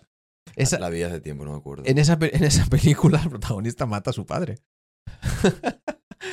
sí, no. Él tiene. A lo mejor ahora ya no, no lo haría igual. Pero él tiene cierta. Yo creo que es. No admitió bien el estar bajo la, sombra, de su padre. de su padre. Porque tampoco es su padre el que le metió para dirigir una película. Él estaba, no sé si era, no me acuerdo, diseñando parques o no sé qué. Y creo que hizo uno de los vídeos para el Museo Ghibli. Yo entrenaba al lado del Museo Ghibli, por cierto, cuando estaba en Japón. Ahí en Kichiyo. allí. Y eh, su padre le dijo. Y su padre no, el, el- creo que era el productor de su padre, fue el que le dijo: Vente a hacer. Vente a hacer la película, el que lo animó a hacer la película. Se levanta el viento. Esa es. 2013. 2013, sí. Yo sabía que no era muy viejo. Eh, dibujan, dibujan todo a mano. Eso es verdad, claro. Tú tenías 10 años en 2013. Para mí es moderno. Viaja, sabes que él dibujan todo a mano. De hecho, él es muy arcaico y muy clásico. De hecho, dije- eh, pues, vi un, un clip que decían algo de que quieren hacer algo con inteligencia artificial y diseñarlo todo con inteligencia artificial. Y sale el- un corte después, él solo diciendo: El mundo se va a acabar. Eso es lo que él Vamos dijo. a ver, es, es difícil también. Es difícil que los que la gente así más antigua un poco pues eh, rechace, por así decirlo, las nuevas técnicas modernas, pero pero por ejemplo en animación siempre ha habido está habiendo poco a poco una tendencia de o ha ido poco a poco el tema evolucionando de dibujar a mano a dibujar con animación flash, que se dice, Mm. que es directamente al ordenador. ¿Tú qué prefieres? Y los japoneses han. yo- verlo. Porque hacerlo no lo hago, yo no. verlo, verlo, claro. Verlo. Hombre, si alguien lo ha hecho a modo de flash y está bien hecho, pues. Pues me gusta el flash. Lo que pasa que, claro, yo también tengo un poco esa deformación de haberme criado con dibujos a mano, aunque muchas veces no estuviesen todo lo bien hechos que Mm. podrían estar. Pero bueno. em, se ha ido cambiando y los, los japoneses no han hecho esa transición rápido al flash, ¿eh? Los japoneses les han costado. Y son muy lentos en, ava- y en aún lo han hecho mucho a mano y además tienen, tienen bastante problema con el tema de los eh, de los animadores allí. Sí. Están eh, trabajan muchísimo y no cobran muchísimo, desde luego, ni mucho menos. Los tienen explotados, sí. Y además yo tengo uno de los uno, uno de mis mejores amigos que es uno de los mejores animadores en España. Se va a venir un día. Sí. Ya me has Sí, convencido. es uno de los mejores, eh, es brutal. Juan Malaguna ha estado dibujando de todo, tiene, tiene eh, animes en, en Netflix, tiene, bueno, no animes que solo haya hecho él, sino él ha diseñado los openings de animes, ha estado dibujando películas para Shin-Chan, película para el cine, Hora de Aventuras, Star Wars, así que Ostras. todo lo que tal, y ahora está con, con más proyectos también muy interesantes. Qué guay. Él te puede hablar de animación, vamos, todo lo que quieras. Ya está, futuro invitado. De fuera hablamos. Sí, Eh, ¿Qué te parece Makoto Shinkai? no la he visto. El de Your Name. Buf, me aburrió esa película, lo siento mucho. Lo siento ¿Qué mucho. te parece la estética? Empecé a verla, me, me pareció muy bonito, Vale. porque a mí todo lo que sea la estética así de tipo ciudad eh, me gusta, pero pero me aburrió. Lo Sí. siento mucho. Me, a lo mejor si la viese en otro momento. Yo es que también voy cambiando. Hay momentos en los que puedes, me puedes dar una película más lenta y a lo mejor la acepto muy bien y sin problemas. Pero hay otros momentos en los que no. En los que no. No. Estoy más. No. Me aburren ciertas, ciertas producciones. ¿Hace cuánto que, no te la, que te la viste? La de Makoto Shinkai. No me la vi. ¿La de Your Name? Sí. ¿Era un año? Puede ser. Empecé a verla, no me la vi, ¿eh? Empecé a verla. Le dejé a la media hora por ahí. Es muy buena. Es Mm. muy buena. Sí, sí, Sí. sí. De hecho, cada vez que sale un animador o un director prometedor, dice, ese no Hayao Miyazaki. Parece ser que todos viven a la sombra de Hayao Miyazaki. Sí, sí. Mm. Es que mm, Miyazaki es muy conocido en Japón. Y fuera de Japón también. Aunque ya te digo, yo a mí hay películas que me gustan, otras me aburren. Hay una que es que no recuerdo los nombres. Para los nombres de libros y de películas y todo eso, no soy el mejor. Hay una también que es cartas de no sé qué. Ah, Cartas de... Cartas a... Sí. sí, No sé, una de las cartas, una de cartas que me aburrió. Esa no, no la acabé. Fue demasiado. El ritmo demasiado lentito para mí. Mm. ¿Cómo se llama, Santi? Que he escuchado el... Sí. Sí, pones Hayao Miyazaki cartas de y te aparecerá. él, pues, eh, supuestamente, vale, él ha dicho que se iba a retirar ya tres veces, lo ha hecho de manera pública, pero siempre acaba volviendo, y ahora ha vuelto otra vez. Y Sí, est- está está- trabajando en otra. Sí, ahora ha vuelto. Bueno, ya lleva menos tres o cuatro años eh, trabajando en eso. Ya, o sí, más. Sí, sí. tengo muchas ganas de verla. más. Tengo muchas ganas de verla. Porque es que estéticamente te lleva al pasado, porque es que son muy parecidas estéticamente. Sí, sí. Bueno, es que eso también. eh, Es, es muy subjetivo. El si te gusta también depende mucho de la sensibilidad que tengas. Si tú tienes. A lo mejor una persona tiene cierta sensibilidad para ciertos detalles, pues puede disfrutar quizás una película que para otro pues le resultaría aburrida. Yo, por ejemplo, la primera vez que vi Pulp Fiction cuando era un niño, no me gustó. ¿Esto qué es? Aquí, por aquí, por allá. Esto es aquí, no hay una historia concreta. No me gustó. Pero después de mayor sí que me gusta. ¿Por qué? Porque desarrollas la, la habilidad para, para disfrutar de ciertas cosas porque es más sensible a estas conversaciones, no sé qué, y ahí detectas, ah, esto es interesante, no sé qué, Mm. tal y cual, y vas disfrutando otras cosas. Para ti, ¿qué es lo más importante a la hora de que un, un anime te guste? Estéticamente, el diálogo, eh, la trama y que el diálogo no valga tanto la pena. ¿Qué es para ti lo más importante de eso? La Bueno, música. Es que es, es- es difícil, es difícil el hacer un análisis así, pero obviamente me gusta que tenga un buen ritmo, me gusta que no que constantemente estén pasando cosas, pero que el autor sepa mover mis emociones de una manera orgánica de un lugar a otro, ¿sabes? No a la fuerza, pero sí bien movidos, o sea, como ahora estate contento, ahora estate un poquito más triste, ahora de repente deja, ahora de repente vuelve a estar contento y ahora observa y quédate en shock ante lo que pasa, ¿sabes? Pero orgánico, ¿sabes? Y que al mismo tiempo pues vaya todo fluyendo como una melodía bien bien compuesta. Ujú. ¿Tú has pensado alguna vez que, porque vas a Japón y la gente no es tan expresiva como es en las animaciones, que su... La represión que ellos sienten, represión es una palabra, no lo sé. Sí, represión es una palabra. que, pero- la frustración que ellos sienten se desahogan de ella con, con el anime. Que ese es su, su escape, Hombre, da el escape de algunos. de los que crean. El, claro. el es- el, eh, Porque ahí todo el mundo es libre y se ve a la gente es extremadamente expresiva, son cariñosos, son afectuosos. sí, muchas veces se expresa en el anime lo que no ves. Lo que no ves en Japón de normal, eso sí que es verdad. Entonces, pues bueno, tienen, tienen esa manera de volcar ciertas emociones o no sé si son frustraciones o lo que sea, si lo, Mm. lo, lo expresan a través del anime. Eso sí. Eso sí, no, no son, son parecidos los japoneses al, a los personajes de anime. en muchos aspectos, quizás los personajes de anime son la manera en la que les gustaría a ellos ser. Pero también a los occidentales, coño. Esto no son los japoneses, a nosotros también. Mm. ¿A quién no le.? ¿Qué niño, no di- qué, qué- qué niño dice, ah, no, yo no quiero ser como Goku? Yo quiero ser como. ¿Qué piensas? un, seg- un segundo, que voy a mear. Otra vez. Esto, y esto me hace mear. Lo Dale, dale, ves, sin, sin problema, hombre. Eh, ¿De qué hablábamos? Ah, sí, Otra cosa que también es interesante es que cómo hacen a las mujeres en la animación. Eh, los, los pechos que le, que le otorgan, eh, las curvas exageradas, cada vez que andan bota todo. Hombre, esto también depende del anime que veas. ¿Sabes qué anime has estado A viendo ver? ¿estudio Ghibli no? Claro, está, todo. no. No, pero los, los de comerciales, los de Netflix, eh, Fairy Tail, por ejemplo. Hombre, claro, hay algunos que sí y hay otros que un poco menos. Pero bueno. cada cual, cada artista, pues tiene ahí la potestad de mostrar a sus personajes como le ven. Sí, es cierto. Creo que a mí me gusta porque el, el anime me recuerda al pasado. Es decir, me siento como un niño. Mm, En la cultura japonesa se hace hincapié también en... eh, de primeras, escucha a todo el mundo como si fuera tu maestro. Eh, pero también el hecho de mirarlo todo desde la perspectiva de un niño, con la fascinación de un niño, con la curiosidad de un niño. mm. Y eso siempre lo he tenido dentro, pero cuando voy, cuando veo...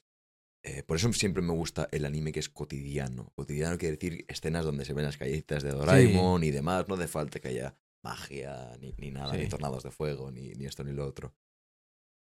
Me remonta a cuando, a cuando era niño y cuando todo era luminoso, cuando era inocencia, cuando uno no era consciente de la maldad y de, la crueldad que podía haber, de, y de la soledad en, en la existencia de cada uno. Sí. Entonces es como, como un refugio, ¿entiendes? Bueno. Es que esto es, es muy subjetivo. Es muy subjetivo. Yo. A mí el anime. Yo voy buscando cada vez más. Bueno, tampoco siempre. No puedo decir que siempre. Pero. mm, Intento dentro de lo posible. re- no es tampoco re- huir, pero no prestar demasiada atención a los animes que ya he visto. ¿Sabes? Porque no me pueden sorprender, en definitiva. ¿Hay alguno que te hayas visto más de. más de una vez o dos veces generalmente? ¿Cuál es el que sueles recurrir? Hombre, el que más... Ahora ya no. Pero el que me vi eh, muchas veces fue Dragon Ball en su día. Me lo vi por lo menos... Por lo... Dragon Ball y Dragon Ball Z, ¿eh? No Dragon Ball... ¿Cuántos, GT, episodios, no. cuántos episodios tiene cada, cada uno? Pues Dragon Ball creo que son 153 y Dragon Ball Z son casi, puede ser que dos, 250, 300, 200, no recuerdo bien. Pero bueno, em, Dragon Ball y Dragon Ball Z sí que me los vi. Varias veces además. Pero intento que no, que el elemento nostálgico... Intento no ver animes por nostalgia, ¿sabes? Porque eso es como otra vez remasticar lo que ya ha sido masticado, ¿sabes? Es, eh, Regurgitar una experiencia que ya has tenido viendo ese anime. Entonces, intento eh, conseguir ese elemento de algo nuevo, algo es- espontáneo, algo que me sorprenda, algo... Es decir, lo miras no tanto por esto me gustó, lo voy a ver, sino sé que esto es bueno, voy a volver a verlo. No, no, no lo vuelvo a ver. Intento no volver a verlo. Ya. ¿Sabes, cuál no es, a ¿sabes cuál es el de.? A no ser que sepa que me va a volver a sorprender. Por ejemplo, lo que te he comentado en Shingeki no Kyojin, yo sé que hay momentos eh, que me van a volver a sorprender otra vez. Entonces, sí que lo he. Shingeki no Kyojin sí que he visto. Lo, lo he visto dos veces. Y. eh, por ejemplo, a- algunos otros animes que me han hecho. Que, me han hecho gracia en su momento también los he vuelto. Los he vuelto a ver. Porque sé que ya. Pues bueno, han pasado varios años, me he olvidado y digo, ah, pues me apetece ver esto desde otro punto de vista, que también así me sorprende de alguna manera. Mm. Entonces le voy a dar otra oportunidad, voy a volver a verlo. Mhm. Em, ¿Sabes cuál es el anime de.? No creo que sepas cuál es. El de Your Lie in April. Se llama así, no tiene, no tiene nombre en Your. Lie in April. Tu mentira de abril o tu mentira en abril. No. Ese- es. Me gusta, ¿eh? Me encanta. De una violinista y un pianista. Sí. La historia está muy bien hecho. ¿Cuál es tu perspectiva en, en- en el arte? Pues, ¿qué? ¿Qué son las artes marciales? ¿Qué es el arte? ¿De qué se puede hacer arte? ¿El arte de negociar? ¿El arte de escribir? ¿El arte de mover las manos cuando uno habla? Sí. Todo se puede hacer un arte. ¿Cómo buscas tus salidas artísticas en tu día a día? Todo se puede de hacer, arte. todo se puede hacer un arte. Todo se puede hacer un arte. Hasta leer se puede hacer un arte, comer se puede hacer un arte. El, yo qué sé, el, el- el- arreglo floral que estábamos hablando se puede hacer un arte, obviamente. El editar un vídeo, el entrenar, todo se puede hacer un arte. Todo. Siempre y cuando tú estés metido al 100% en esa actividad y lo hagas ahí, yo qué sé, estás conduciendo, estás haciendo lo que sea y estás metido al 100% con los movimientos, todo se puede hacer un arte, sin problema ninguno. Eh, ¿Tú cómo buscas salidas artísticas? ¿O tú qué, em, a qué arte te dedicas en el día a día? ¿Cuál es tu forma o tu expresión creativa? Em, yo intento hacer de todo dentro de lo posible un arte. Desde que me despierto hasta que me voy a dormir. Lo que pasa es que no siempre lo consigo, obviamente. Hay veces que ¿Cómo mides eso de conseguir o no? cuando no estoy metido en la actividad, eh, no estoy haciendo de ella un arte. Bien. Si yo estoy pensando en voy a hacer esto para lo demás, voy a hacer, voy a, o voy a pasar por esto rápido porque así puedo después em, estar más relajado porque no tengo, no sé, en eso ya, ahí ya no hay arte ninguno. Mm. El arte solo está presente cuando tú estás en la actividad a 100% metido, sin dividirte. El momento, lo hemos comentado antes, en el momento en el que tú metes en tu cabeza imágenes mentales, comparaciones aun contigo mismo o con quien sea, te estás dividiendo. Porque ya no estás ahí, sino que una parte está aquí y otra parte está en la imagen que tienes en tu cabeza de lo que quieres conseguir o desarrollar. Ya no estás ahí. Mm. Estás, pero no estás. ¿Sabes lo que te quiero decir? Entonces, siempre y cuando tú seas capaz de hacer eso, eh, claro, esto es algo que es muy fácil decirlo, pero eh, hacerlo, hacerlo, hacerlo no es tan sencillo porque estamos constantemente intentando convertirnos en alguien que no somos. Estamos intentando convertirnos en alguien más valiente, en alguien más fuerte, en alguien mm, que trabaja más duro, en alguien más iluminado, en alguien más mm, eh, ducho en palabras, en alguien eh, que domina mejor, eh, yo que sé, el arte de la negociación que has dicho tú, en alguien siempre estamos intentando convertirnos en una persona que no... Pero eso lo ves malo, tratar de aspirar a algo que de momento no, que de momento no eres o no tienes, porque sabes que hará que la calidad de tu vida Eh, sea bueno. mejor. Una, pero es una pregunta muy general, buena, pero muy general. Por ejemplo, el, transfor- el intentar transformarte psicológicamente a la fuerza no, Pongo un ejemplo. no se puede. Vale. Yo quiero... Yo soy alguien... Soy un chaval que está en el instituto. Soy alguien que ha tenido un enfrentamiento con un abusón. Del que se ríen. Entonces me quiero transformar porque me veo cobarde y veo que no he tenido eh, la valentía suficiente para enfrentar al abusón, tal y como me había dicho mi madre o un youtuber o quien sea, tienes que plantar cara, pero no he podido. Entonces yo me siento dentro como un cobarde. Me quiero transformar en alguien valiente. ¿Cómo me transformo yo en alguien valiente? Mm, Yo decido, decido acudir a clases de artes marciales y voy a clases de tal y cual y me enseñan a cómo derribar, a cómo dar un puñetazo, mantener la distancia, cómo llevar a alguien al suelo, lo que sea. Pasa el tiempo, me vuelvo a ver en una situación también parecida con un abusón dentro de dos años y, reacciono. Esta vez sí que reacciono. ¿Por qué? Porque he desarrollado ciertas habilidades y tal y cual. Vale, perfecto. Entonces paso de alguna manera a pensar que ya no soy alguien cobarde, sino que soy alguien valiente. ¿Me estás siguiendo, verdad?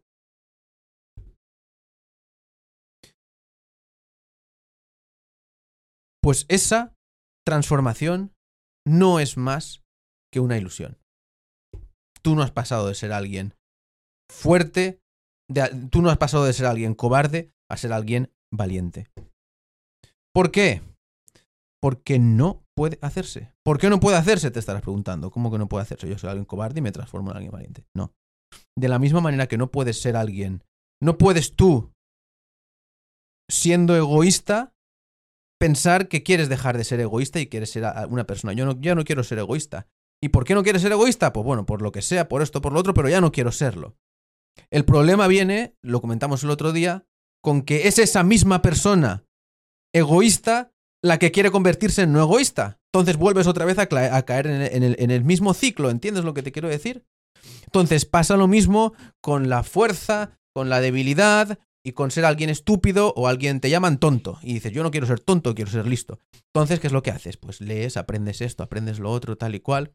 Desarrollas ciertas habilidades a la hora de hablar, de contestar, lo que sea decir y ya te piensas que eres alguien muy inteligente o lo que sea. Nos pensamos, porque esto también me pasa a mí. Pero es una ilusión.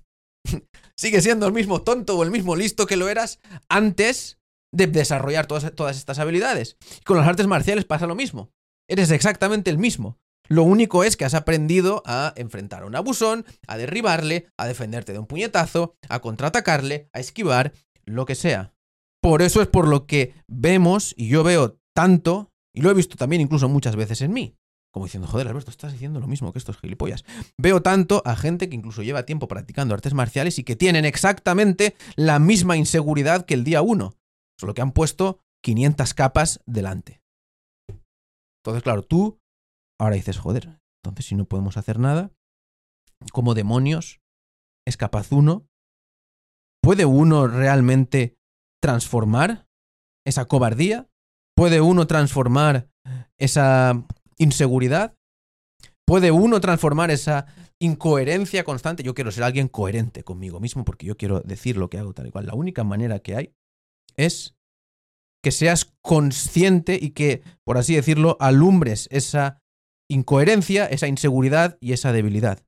En el momento en el que tú eres consciente de que la tienes y dejas de interponer el yo voy a hacer esto, yo voy a conseguirlo, en el momento dejas de interponerte a ti y de dividirte, en ese momento es cuando empieza la transformación.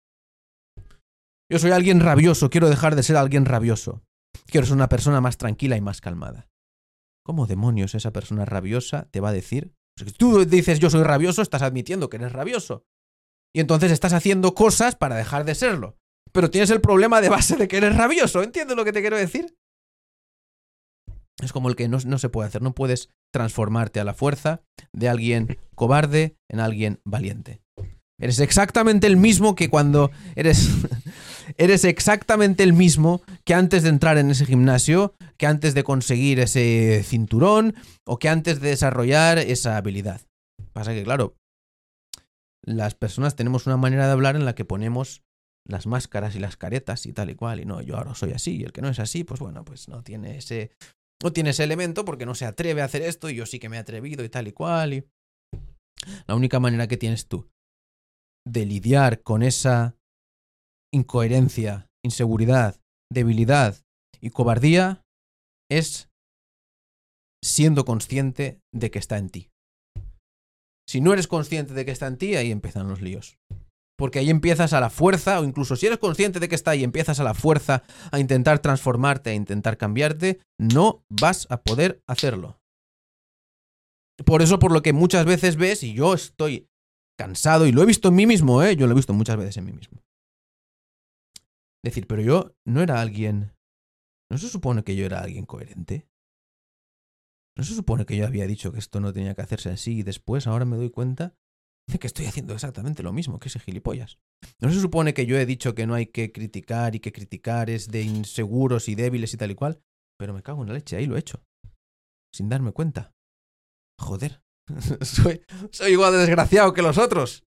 Es por eso por lo que nunca, jamás, con, con, con violencia, vas a lograr eliminar la violencia. Es imposible, no se puede hacer. Nunca la fuerza lo vas a conseguir.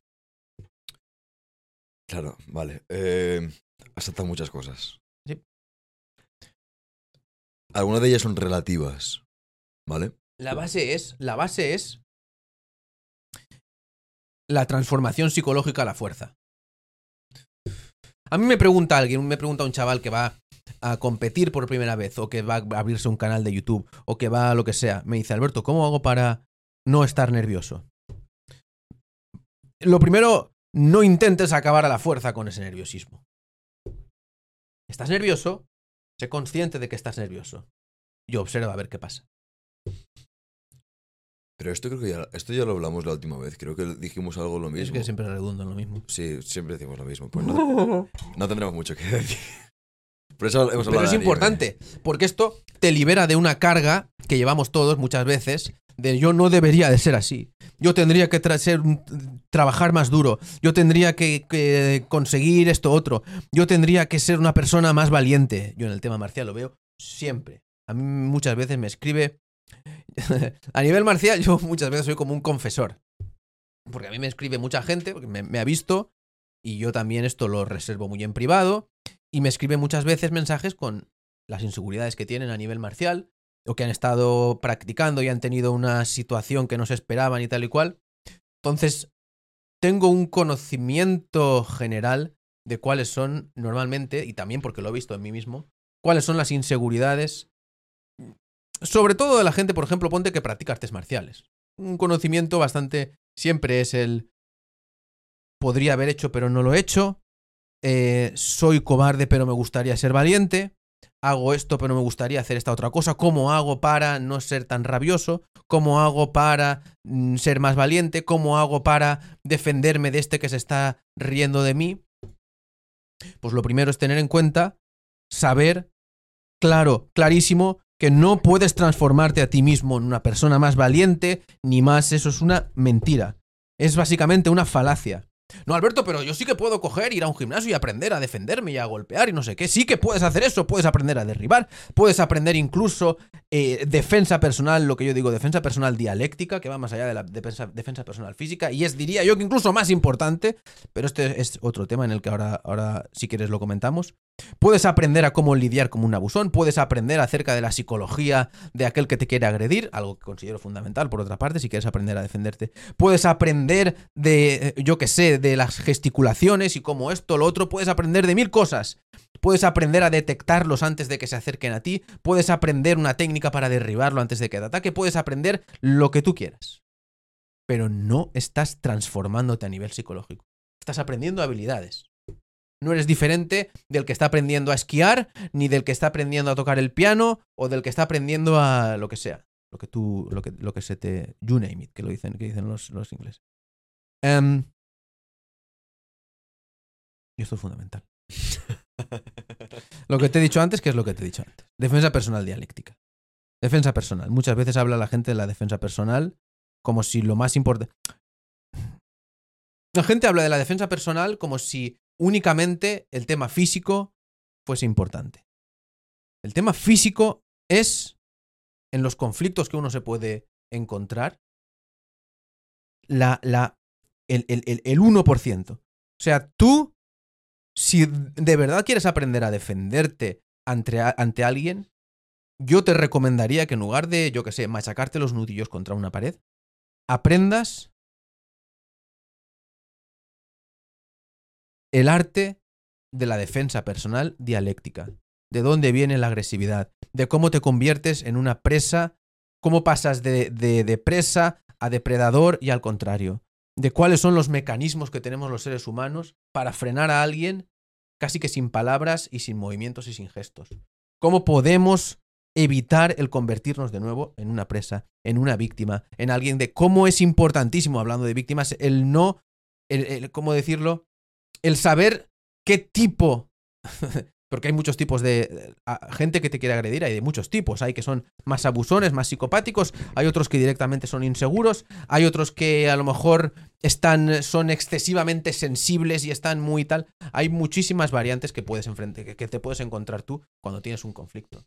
Y esto lo mejor es observar, aprender, pero no solo para desarrollar esto no solo es importante saber cómo derribar, cómo echar a alguien al suelo, cómo darle un puñetazo o un codazo cuando se acerca. Lo más importante es el conocer. Defensa personal psicológica se podría denominar, no me gusta poner etiquetas, pero bueno, me has entendido. Yo creo que la gente que nos está viendo quizás también han prestado atención. Si no han prestado atención, dirán todo tipo de tonterías. Antes has dicho una cosa de... Mm, estoy de acuerdo en la mayoría de cosas que has dicho. Sin embargo, hay una en la que quiero añadir algo, que es lo de mm, la valentía. Sí. Con el paso del tiempo, a pesar de que sea alguien muy joven, eh, cuando uno se adentra en lo que es el mundo intelectual, se podría decir, o más filosófico, y empieza a leer esto y lo otro, y se sienta mejor porque yo he leído este libro y por esto soy mejor que tú, más listo que tú, eh, con el tiempo he tratado de hacer todo más simple. Porque las cosas son más simples de lo que parecen. Las cosas solo se convierten en complicadas cuando tratas de explicarlas. ¿Cómo lo contamos el otro día? Y, tema de, la valentía, lo, he resumido eh, de una manera que me parece muy beneficiosa. Y es que no hace falta que tengas confianza, que tengas seguridad para hacer algo. La valentía es, eh, radica cuando tú haces algo sin la seguridad, sin la certeza de que te pueda salir bien. Por ejemplo, pongamos, llevémoslo al caso extremo de que eres una persona que no quiere salir a la calle porque tienes miedo de que te vayan a hacer algo. La valentía no está en aquel que sale a la calle sin miedo. La valentía está en el momento que tú pisas. Entonces, eh, la acción ya habla por sí solo.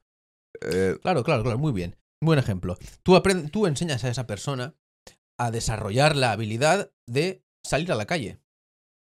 Es como el que tiene miedo a, de nuevo, esquiar y piensa que, hostia, es que si esquío ahí me voy a estampar porque ya me he estampado una vez, intenté ahí, me doblé la rodilla, me tuvieron que operar, yo que sé, del cruzado anterior y ahora tengo miedo de tirarme en esquí. Entonces, claro, yo quiero desarrollar la habilidad de esquiar, igual que quiero desarrollar la habilidad de caminar por la calle. Entonces lo que hago es ir poquito a poquito. Pues mira, hoy voy a salir hasta el rellano, vale. Mañana voy a salir hasta la puerta del. a la- hasta la puerta de abajo, hasta la puerta de entrada a la casa. Si vivo en una finca, lo que sea, vale. Mañana, venga, voy a ver cómo puedo ir hasta la- el kiosco que tengo enfrente. Vale, muy bien. Pues tú estás desarrollando poco a poco esa habilidad. Pero es el mismo. Psicológicamente, eres el mismo antes y después. Lo la única manera, la única manera de transformar ese tipo de emociones y de sentimientos es darte cuenta de esto y de que la, debilidad la sigues llevando dentro. Por eso es por lo que mucha gente que practica artes marciales, independientemente de que tengan cinturones o no los tengan, practiquen MMA, tai chi, boxeo, me da igual. Son el mismo cebollino inseguro antes que después. Lo que pasa es que a lo mejor han aprendido, pues yo qué sé, las técnicas determinadas para sacarse un cinturón, o han peleado cinco veces y las cinco han, las cinco han ganado, las cuatro han ganado y una has perdido, me da exactamente igual. Si tú no reflexionas acerca de ti mismo, o sea, si tú no te miras, no te observas a ti mismo, no observas tus propias debilidades, inseguridades, incoherencias, me da exactamente igual las habilidades que me pongas, las caretas que me pongas, los, los premios que me pongas, los cinturones que me pongas, el currículum que me pongas, me da exactamente igual. Sigue siendo el mismo cebollino que eras antes. Lo que pasa es que has puesto tantas caretas que a la mayoría de gente la vas a engañar. A mí no me engañas. a ti no te engañas. A mí no me engañas. A, no, Ah, a ti mismo. Él, él mismo se engaña, él mismo. Pero a mí no. A mí, a mí me da exactamente, exactamente igual las caretas que se ponga una persona. No siempre soy capaz de ver a través de ellas. Pero como yo, esto lo sé no porque sea, porque sea mejor que nadie, sino porque yo también he llevado tantas caretas, he sido tan bueno con ellas, tan bueno poniéndomelas, tan bueno dando una imagen, tan, tan no sé qué, tal y cual. Luego se me han caído. Y he visto como yo mismo como la imagen que tenía de yo, la imagen que yo tenía de mí mismo se rompía de una manera tan exagerada, incluso estando yo convencido, no, yo soy así, yo soy, yo soy así, yo soy esta persona, yo soy, soy valiente y soy no sé qué y soy tal y cual, y yo he hecho dominadas en un octavo, en un noveno piso y yo he hecho no sé qué y tal y cual, y dice, yo puedo hacer y yo hago no sé qué y tal y cual, ¡boom!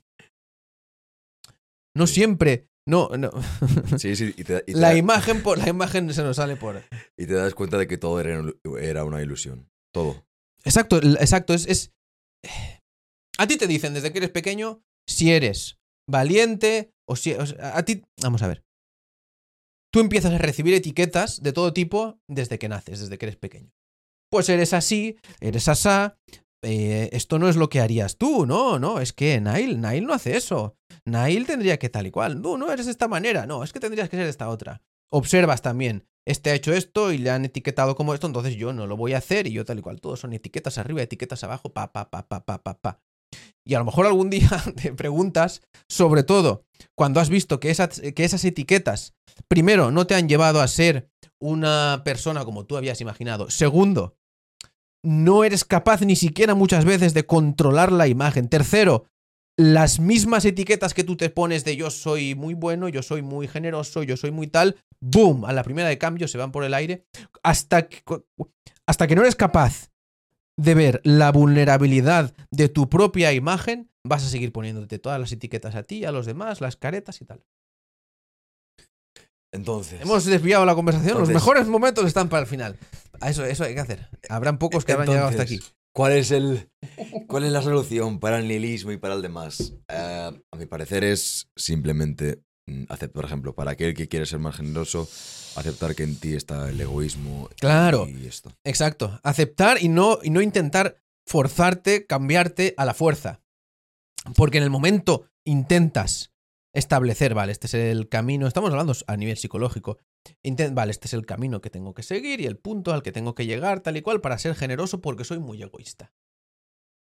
Si tú, si e- en tanto en cuando ese ser egoísta sea el que te está marcando los pasos o ese ser cobarde sea el que te marca los pasos para ser valiente, no vas a serlo.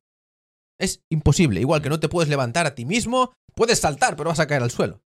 En definitiva. En definitiva vas a caer al suelo, ¿crees? Se me ha ido la cabeza. La cabeza se me ha ido. No sé dónde. No, no te preocupes, yo te rescato. Pero. Eh, también, que muchas veces es, es el tema de, de valiente, de confiado, eh, disciplinado, que muchas veces alguien aspira a la etiqueta. Eh, alguien, aspira a la etiqueta, alguien aspira a ser disciplinado sin ser consciente de que esa eh, etiqueta simplemente deriva de una acción. Es decir, no tienes que aspirar a ser disciplinado, simplemente tienes que hacer aquello que prefieras hacer, que, debieras hacer. Por ejemplo, no tienes que ser alguien, eh, perseguir la valentía, simplemente tienes que hacer aquello que temes. Y al hacer eso, eres valiente. No tienes que ser alguien trabajador o aspirar a ser alguien trabajador, simplemente tienes que trabajar. Y al trabajar eres alguien trabajador. Y cuando lo resumes de esa forma tan sen- sencilla y tan accesible, porque a la gente le gusta complicarlo todo y dificultar, es muy sencillo. Todas las etiquetas derivan de las acciones. Y tras las acciones vienen las etiquetas. Vienen, se te nombra esto y lo otro, como un pre. Decíamos que el problema muchas veces deriva del deseo. Creo que Krishnamurti, esto ya lo hablamos también. El conflicto, el problema está en el conflicto, porque cuando hay conflicto hay separación, eh, cuando hay separación, el... Cuando hay separación hay, persecución, eh, está el objetivo, entonces tú ya no te identificas como eso, sino est- estás en la persecución de algo que inicialmente ya está en ti. Es decir, tú no eres malvado y punto, tú no eres bueno y punto, en ti hay maldad y bondad. Y tú escoges que serlo. Por eso, para, a mi parecer, es tan importante los principios. Aquello en lo que eh, discerníamos la última vez. Y es que yo creo firmemente, porque lo estuve pensando, eh, porque eso fue lo que más me marcó, lo que más me llevó a reflexionar el último episodio,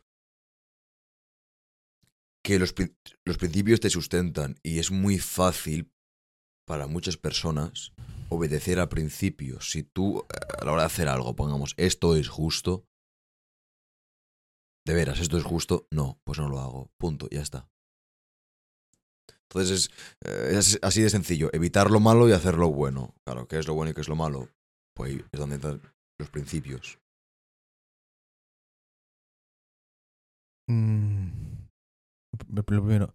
em, Matías, cierra ¿está ventana. abierta. Está. No, pero no es porque se vea la ventana. Es por los petardos. Es porque están tirando petardos. Y nos. Joder, qué poder tienen esos petardos. Sí, sí, sí, son fuertes, son buenos. Bueno. em, el tema de los, de los principios. El tema de los principios lo que significa es. Yo actúo conforme a la idea de justicia. O yo actúo conforme a la idea de. em, no sé, como que tú veas, de valentía. O yo actúo conforme a la idea de tolerancia. Ponte. El problema de eso es que no es. Lo primero que la, la vida no se va a adaptar a eso. No es más que una idea en tu cabeza. Nada más. Y cuando tú actúas conforme a las ideas que tienes en tu cabeza, es imposible que tengas sensibilidad para con la otra persona. Yo, si yo te veo a, si yo, si yo te veo a, ti, yo empatizo contigo. Yo no estoy teniendo en cuenta ninguna, ninguna idea, ni ningún principio, ni qué es lo justo, ni qué es lo tolerante, ni qué es... Yo empatizo contigo. Te veo a ti porque me he observado a mí. Y yo conecto contigo y digo, vale, este está haciendo algo. Y, yo, y de ahí es de donde nace esa sensibilidad. De, de esa conexión y de esa empatía. No estoy diciendo que, pues el principio tiene que ser la empatía. No. Porque en el momento la conviertes en un principio, te desvía de la persona, de lo que tienes delante. ¿Entiendes lo que te quiero decir? Mm. En tanto en cuando tú tengas en tu cabeza, de nuevo, se conecta con lo que hemos comentado antes. En cuanto en tanto tú tengas en tu cabeza, tengo que actuar de manera justa, tengo que actuar así, eh, tengo que ser tolerante, tengo que ser bueno. En el momento en el que tú abres esa puerta, por la misma puerta que abres, entra la maldad. Cógelo si es importante, no te preocupes. Ujú. Por la misma puerta. Esto va a requerir edición, pero voy a seguir por donde estaba. Espérate, pues como va a requerir de edición y va a poner un corte. Sí. No, para nada no. Se ve muy oscuro. Lo noto por los ojos. ¿Se me ve a mí? Sí, se nos ve oscuro, lo noto. Mucho. No, no te preocupes que está bien. Lo he visto yo que está bien. No te preocupes, que eso después se arregla. Todo se arregla. No te preocupes. Por la imagen no te preocupes. En cuanto abres la puerta a la justicia, al bien, a la generosidad, lo que sea. En cuanto abres la puerta a todo eso, por la misma puerta, entra el egoísmo, la maldad y la injusticia. Por la misma puerta. Eso, al mismo tiempo, como estás actuando conforme a un principio o conforme a un ideal, no puedes... Es, es tremendamente fácil que te olvides de la persona, del ser humano que tienes frente a ti. Lo comentamos el otro día. Si tú tienes a alguien que quiere... Si tú tienes a alguien... Los petardos me... Si tú tienes a alguien que quiere ir a por ti y que quiere ir a por lo que tú tienes, ¿por qué? Porque él es consciente de que quiere, yo qué sé, lo que te he comentado, quiere tu americana. Entonces, la quiere robar, que bien nos viene la americana para los ejemplos, te la quiere robar, lo que sea, y es sincero contigo. Mira, la quiero porque quiero estar muy guapo con ella y, es, y, y la quiero para mí, entonces te la voy a arrebatar y ya está. Esto es pura es puro egoísmo humano, no pasa nada, ok. No pasa nada. Sí que pasa porque bueno, no pasa nada. Es mejor que te diga quiero la americana a que te diga tú representas el mal. En el momento en el que esa persona establece tú representas el mal, porque mis principios me dicen que tú representas el mal, ya dejo de verte a ti. Y esto tú lo estás viviendo, por lo que me has comentado antes. Hay gente que ha visto los vídeos que haces y por ciertas cosas que has dicho, ha establecido que vas contra sus principios. Por eso te han insultado por la calle. Por sus principios. Han dejado de ver a la persona. Ellos tienen unos principios. Y el principio puede ser el mismo que el tuyo incluso. El principio puede ser mm, justicia contra la, o, mano dura con la injusticia. Mira qué principio más bueno. El principio puede ser valentía. Yo tengo que ser valiente. Tengo que, tengo que hacer lo que temo hacer. Y yo estoy inseguro y yo quiero llamar a ese tío hijo de puta, que es lo que te han llamado a ti. Y como quiero llamarlo hijo de puta, voy a hacer lo que sea. Voy a superarme. Hijo de puta. Ya está. Ahí tienes el principio de la valentía. En tu, en tu, en tu misma cara. Si ese no es un momento para ti de buff, Nile, hijo de mi vida, no sé qué es lo que va a ser. Hay muchos. eh, no hemos explicado lo que te ha pasado, pero se puede explicar muy, muy fácilmente. ¿Quieres poder explicarlo? Nada, tú? muy sencillo. Eh, pues, a ver, lo único que había recibido, crítica en redes, en la calle, cogieron y me chillaron, hijo de puta, me chillaron, dijeron, ese es el del, el del podcast o este es el de TikTok. Sí, lo que sea, no sé qué. Y, y la persona de al lado, hijo de puta. Y se fueron con el coche. Estaban, estaban en la calle. Estaban Esta- en la calle. estaban a... Es que no me giré, es, es que me dio igual. Claro, es que tú te- debes tener en cuenta que a mí esto me causó gran indiferencia. Sí. A ver, no, no, te pasa, no es algo que te pasa todos los días. Sí. Eh, al menos es- espero que a nadie le pase esto todos los días. Pero había, mira, recuerdo que había un pájaro que cantaba. Mm. Y cuando lo, lo- esta chica eh, lo dijo, yo recuerdo pensar, más ruido. Es igual que pájaro. Lo interpreté igual que el sonido del tráfico, igual que el pájaro, era ruido. Y dije, voy a girarme. A siquiera mirar a alguien tan vulgar de Sí, pero no fue un evento. Vamos a ver. que me No, no fue un, e- no, no que te quitara el sueño, pero que no fue un evento agradable. No es algo bonito que a uno le insulten por la calle. Eh, es que me, dio- me sorprendió la indiferencia con lo que lo afronté. Yo estaba centrado, me tocaba pecho ese día. Pecho y espalda. Sí, sí. Em, no, de hecho me sorprendió, eh, estuve pensando de por qué no. De decir, que seré, que, que es- esté absorto y, y seré puramente eh, narcisista porque no me afecte la crítica. Porque fue, era tanta indiferencia que dije, no puede ser, no Sí. puede ser. Porque les, empiezas algún comentario y se te hace un poco raro, pues en TikTok, Instagram. Y dije, hostia, estos que te insulten por la calle, quizás es que no, la, no le vi la cara. Sí. Pero bueno, va- va- pero yendo, yendo más allá del. Si sus principios fueran respeto, no lo hubiera hecho, por ejemplo. Pero puede que sus principios sean respeto y que para esa persona el respetar sea el hacer lo que ha hecho. Porque puede que ella, ella sienta, esa persona sienta que tú no estás respetando a alguien que debe ser respetado, por ejemplo. Entonces actúa de esa manera conforme a sus principios. Porque de nuevo, cuando tú actúas conforme a tus principios... No estoy diciendo, vamos a ver, es que esto, esto tampoco quiero que, que, que líe, que- que líe demasiado a la gente. Entonces es muy difícil esto... Pues claro, si yo digo no hay que actuar en conforme a principios, ¡buh! perfecto, pues voy a ir a degollar a mi vecino que me cae fatal.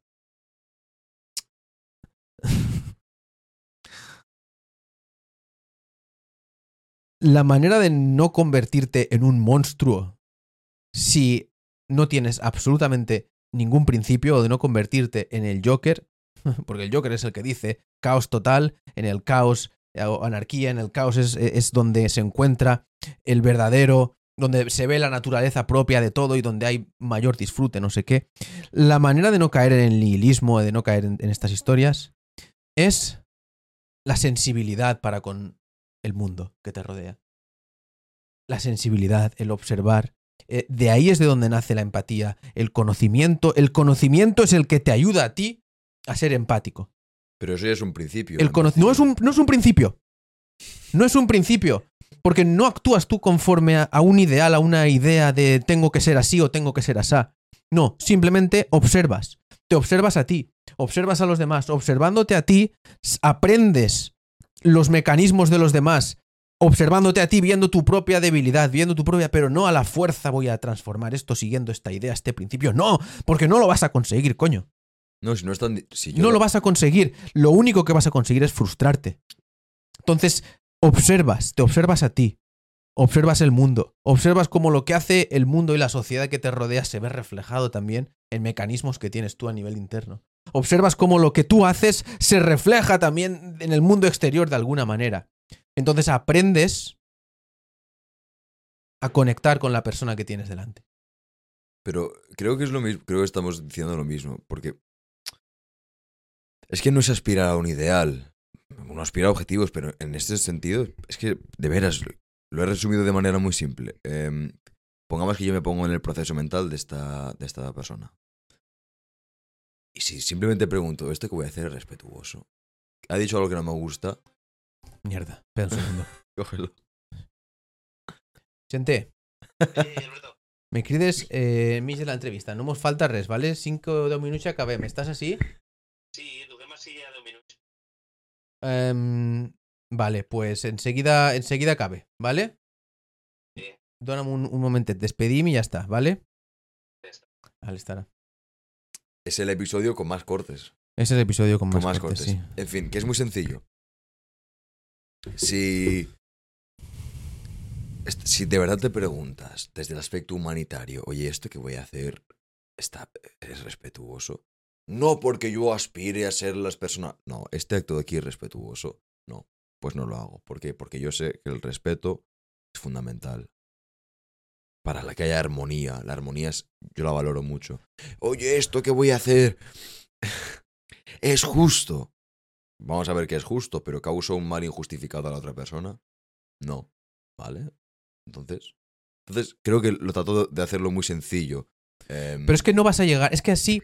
Así yo no, no, quiero, no quiero ponerme. No quiero antagonizar lo que estás diciendo, porque sí. Pero si yo me pongo en el papel de la otra persona, te lo puedo antagonizar perfectamente bien. A más inteligente sea, mm, más discusión podemos tener. No, porque es que tú, el respeto es no sé qué. Y tú dirías, no, el respeto es ni sé más. No es que la justicia es. No es que la injusticia es. Es que si no respetas, es que si no. Y nos podemos poner en una charla aquí infinita de pensamientos, de no sé qué, de qué es el respeto, qué no es el respeto. Hemos hablado del respeto, pero podríamos haber habla- hablado de la, justicia, que es justo, que no, que es que está bien, que está, que no está bien, porque después a esa persona le has dicho eso y a lo mejor eso eh, genera que tal y cual. No, nos podemos meter en un, en un lío tremendo mental. Las cosas, lo hemos comentado antes, lo has dicho tú también, son más sencillas. Tú te has observado, has observado el mundo que te rodea, te has visto a ti mismo, ves a, ves a la otra persona, empiezas a ver cosas que no te gustan en la otra persona, si te observas durante X tiempo, las observas también en ti. Y no intentas a la fuerza decir, no, entonces es que como esto no es justo, yo voy a dejar de ser tal y cual, yo voy a dejar de ser esto, voy a dejar de ser lo otro. No, no, no. Tú te observas a ti. Y esa misma observación es la que lleva a la empatía porque no tienes que hacer absolutamente nada. ¡Fush! Hay una transformación innata. La única manera, no, me, no, no, lo quiero decir así porque parece que está estableciendo un camino y el establecer un camino nos fastidia. Pero lo único que diré al respecto es si quieres dejar de ser cobarde, si quieres dejar, si quieres dejar de ser injusto, observa tu propia injusticia, observa tu propia incoherencia. Porque como dijo Alan Batts, mismas palabras que él, es una frase fantástica, no me la quiero atribuir, no me gusta ir citando aquí y allá, pero la razón por la que no eres mejor... ¿Cómo es? no es lo- Déjame, déjame, déjame. Esto ya lo dijiste. La razón por la que quieres ser mejor es por la que no lo eres. Es- no era algo de ser mejorado. No, la razón por la que quieres ser mejor es por la que no lo eres. El que, porque el que quiere ser mejor es el que necesita ser mejorado. Eso era. Mm, Eso era lo que, lo que dijiste. claro. Que de hecho un chico dijo en los comentarios, puso eso tal cual. Tú quieres ser, tú quieres eh, actuar conforme a estos principios o conforme a estas ideas o conforme a la idea de respeto. Vale, muy bien. En el momento lo haces, estás estableciendo una división dentro de ti entre lo que es la manera que la, la manera de actuar que sí que te nace y lo que debería de ser. Consciente o subconscientemente, estás rompiendo, estás generando esa, esa diferencia. Por eso es por lo que siempre, cuando abres la puerta a estas cosas, por la misma puerta que entra el respeto, entra lo irrespetuoso. Y no te puedes controlar y decir, no, yo siempre voy a ser respetuoso, porque yo soy respetuoso y yo siempre voy a ser respetuoso. Y la única manera que tienes de hacer esto, cuanto más te fuerces, más te conviertes en un robot. Eso no es vida, eso no. No. Pero que no te insulten más por la calle, ¿eh? Em, y claro, tú ten en cuenta, eso está, muy bien, ¿vale? Em, pero cuando hablamos con alguien que intelectualmente o a nivel de conciencia, pues no tiende a la reflexión, una mente extremadamente simple, am, y que todo lo que dices dice, che, ¿cuánta tontería tiene este del pelo largo? Estos dos del pelo largo. A, ese, a ese caballero o a esa señora, em, quizás el mero hecho de decir basarse en principios es que es muy accesible. Es que, de veras, Sí, pero eso te lleva al mismo tiempo, va a acabar igual. Esa persona ha, ha escuchado los principios de justicia a lo mejor más veces que tú y que yo. Y quizás para él está actuando de manera muy buena y perfectamente bien. Incluso a lo mejor para él, yo que sé, está siendo muy respetuoso porque yo que sé, vete tú a saber la, la historia mental que se ha montado. Pero no, esa persona no la vas a cambiar diciéndole sigue estos principios, no hagas esto, deja de hacer lo otro. No la vas a cambiar. La única manera que tiene esa, esa persona de cambiar es empezar a ver en él mismo lo que ven los demás. vale, Es la única manera que, que se dé cuenta de que está proyectando su mundo interior en el exterior. deja- Como, como, como dice el, el este, el Yoshin- Yoshinori eh, Noguchi. La ley del espejo. Uno proyecta en el exterior siempre lo que siente en el interior. Si, si yo dijera eh, no aspirar a ser para hacer, sino al hacer ya eres, se podría resumir bastante bien el concepto. Sí, pero la gente no lo va a entender. Yo tampoco lo entiendo. Vale, muy sencillo. Hemos hablado de yo aspiro a ser esto, yo aspiro a ser lo otro. Yo aspiro, yo quiero, yo tengo Y- esto, y- yo tengo y este por ello que yo también lo hago. Vamos a ver, que yo no estoy diciendo aquí que no se tenga que hacer. Eh, porque no quiero decir lo que se tiene que hacer y lo que no. Yo lo único que digo es que a mí me produce cier- cierta satisfacción muchas veces y introduzco un nuevo punto de vista. El punto de vista del llegar a pensar, no sé, que quizás yo soy igual de imbécil que aquel que me cae tan mal y que no puedo aguantar y que cuando le veo ahí en un vídeo en YouTube, lo que sí, me dan ganas de pegarle o me dan ganas de quitarle, de hatearle, de lo que sé. ¿Y si yo fuese igual que él, igual que aquellos que, que, que, que detesto? ¿Y si yo hiciese eso más refinadamente, a lo mejor? Porque soy más inteligente, porque yo que sea. ¿Y si lo hiciese? ¿Cómo lo hago? ¿Eso yo lo he hecho? Eso es, el, eso es el verdadero. Hay que meterse dentro de uno mismo. Hay que meterse ahí y observar lo que uno hace. Observar las estupideces que dice, las incoherencias constantemente, las, la- eh, cuando es cobarde o pone la etiqueta, o cuando deja de actuar, o cuando lo hace, o cuando es agresivo, por qué lo es, como... Eso es lo que verdaderamente a ti te va a ayudar a conectar con el, con el mundo y a entenderlo mejor. Porque el mundo eres tú y tú eres el mundo de la misma manera. Pero en eso que has dicho, ¿no crees que está el principio de la humildad? ¿El principio de la empatía? Yo no soy humilde. Por humildad, la humildad no. Es que, la, es que la humildad, hay veces que tienes que ser humilde, otras no, pero que es, es lo que hemos comentado. Cuando, hables, cuando abres la puerta a la humildad, entra el egoísmo y entra eh, eh, la, la prepotencia y la arrogancia por la misma puerta. Porque no te puedes transformar a ti mismo en alguien humilde. No puedes, lo único que puedes, eh, que puedes hacer es observarte. Si estableces principios, estableces sin darte cuenta una resistencia a nivel interno. Pero sí, sí, te estoy diciendo que sí. Pero lo que te quiero decir yo, y lo que he dicho antes de ser, hacer, no sé qué había dicho, eh, es que, en el caso de humilde, tú no dices yo quiero ser humilde. Porque entonces es- es- resulta todo extremadamente forzado. Es como los que dicen, sé agradecido. Y, y se ponen cada día, hacen- se sienten, escriben, yo soy agradecido para esto y para lo otro. En lo de humildad, quizás eh, no aspiras a ser humilde, sino que eres humilde. No me ha gustado como lo he dicho aquí. Creo que la humildad no es el mejor ejemplo. Porque para la humildad, para la humildad la conciencia ayuda Es que te estás empezando a dar cuenta de que con los conceptos y, de con, y que con, con los conceptos y con las ideas, en el momento abres las puertas, entra automáticamente lo otro. Entra, entra el opuesto automático. Estableces un concepto, un ideal, lo que sea, entra la resistencia en ese momento. Porque tú no eres, porque tú dejas de... Estableces una división creas un concepto que automáticamente existe un dualismo respecto a ese concepto. No lo puedes evitar. Por eso es por lo que no nos podemos cambiar nosotros mismos. Me pregunto si la gente lo está, lo está entendiendo. Sí. Espero que lo estén entendiendo. Sí, Es que todo. es- es- no es fácil, no es fácil de, de explicar. Pero a- a- a- tiene uno que verlo. Tiene uno que ver la, la, cómo es el proceso, el engaño muchas veces que se produce respecto a esto. Cómo es el proceso de frustración. Voy a hacer esto, no lo voy a hacer, tendría que ser, tendría que hacer, voy a hacer, voy a dejar de ser rabioso y lo vuelvo a ser. Voy a dejar de enfadarme por no sé qué, me vuelvo a enfadar. Voy a ser más humilde, me vuelvo otra vez a ser más egoísta. Voy a hacer no sé qué, y vuelvo otra vez, y vuelvo y vuelvo a caer. Y adquiero otras habilidades que muchas veces enmascaran lo que realmente estoy haciendo. Pero estoy cayendo en las mismas cosas una vez, tras otra, tras otra, tras otra. Y lo estoy haciendo porque establezco esos, esos principios, esas ideas, esos todos, esos pensamientos, lo que está bien y lo que no, y vuelvo otra vez tal. En lugar de observarme. Una cosa, si alguien es... El princ- es- si se establece esto, se mata la observación. El principio, la idea, el esto. A nivel psicológico me hablo. Esta es, yo creo que la gente espero que nos ente- esté entendiendo.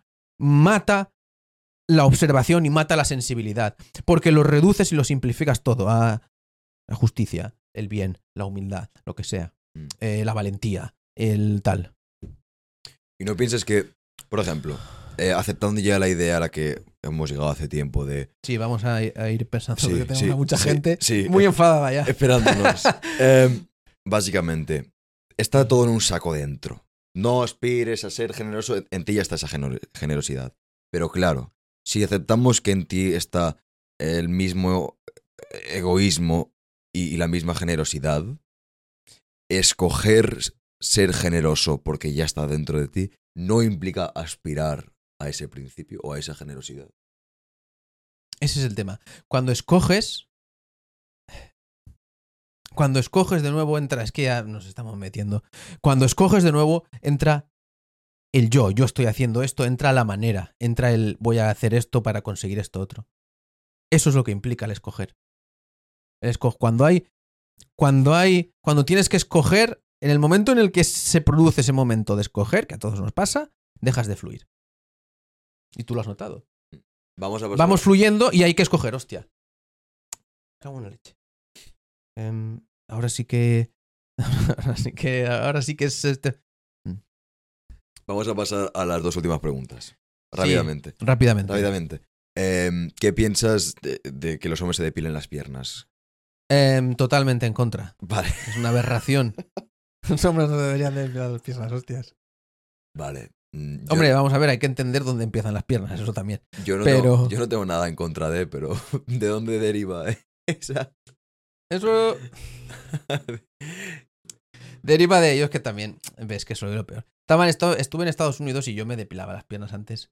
Y cuando me vieron las chicas con las piernas depiladas, dijeron, uh, ¿eso qué es? No sé qué, tal y cual.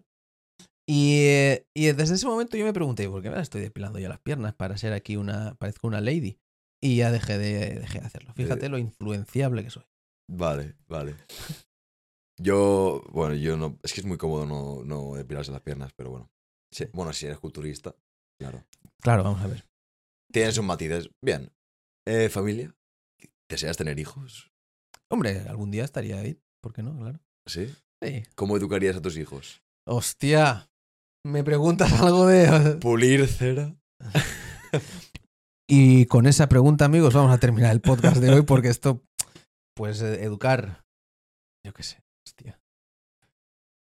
¿Desearías leer Miyamoto Musashi? Eh, sí, na- naturalmente. ¿Cómo, ¿Cómo le enfocarías? Pues mira, si estuviéramos en una clase y yo fuese el profesor, por decirlo así, si estoy dando una explicación y veo que alguien empieza a mirar por la ventana, eh, empezaría a observar con él la ventana y a enseñarle a cómo observar por la ventana, por decirlo así. Eh, pues muy bien. Ya está. Pues nada, pues, toma las katanas. Me las he ganado, eh, qué brutal.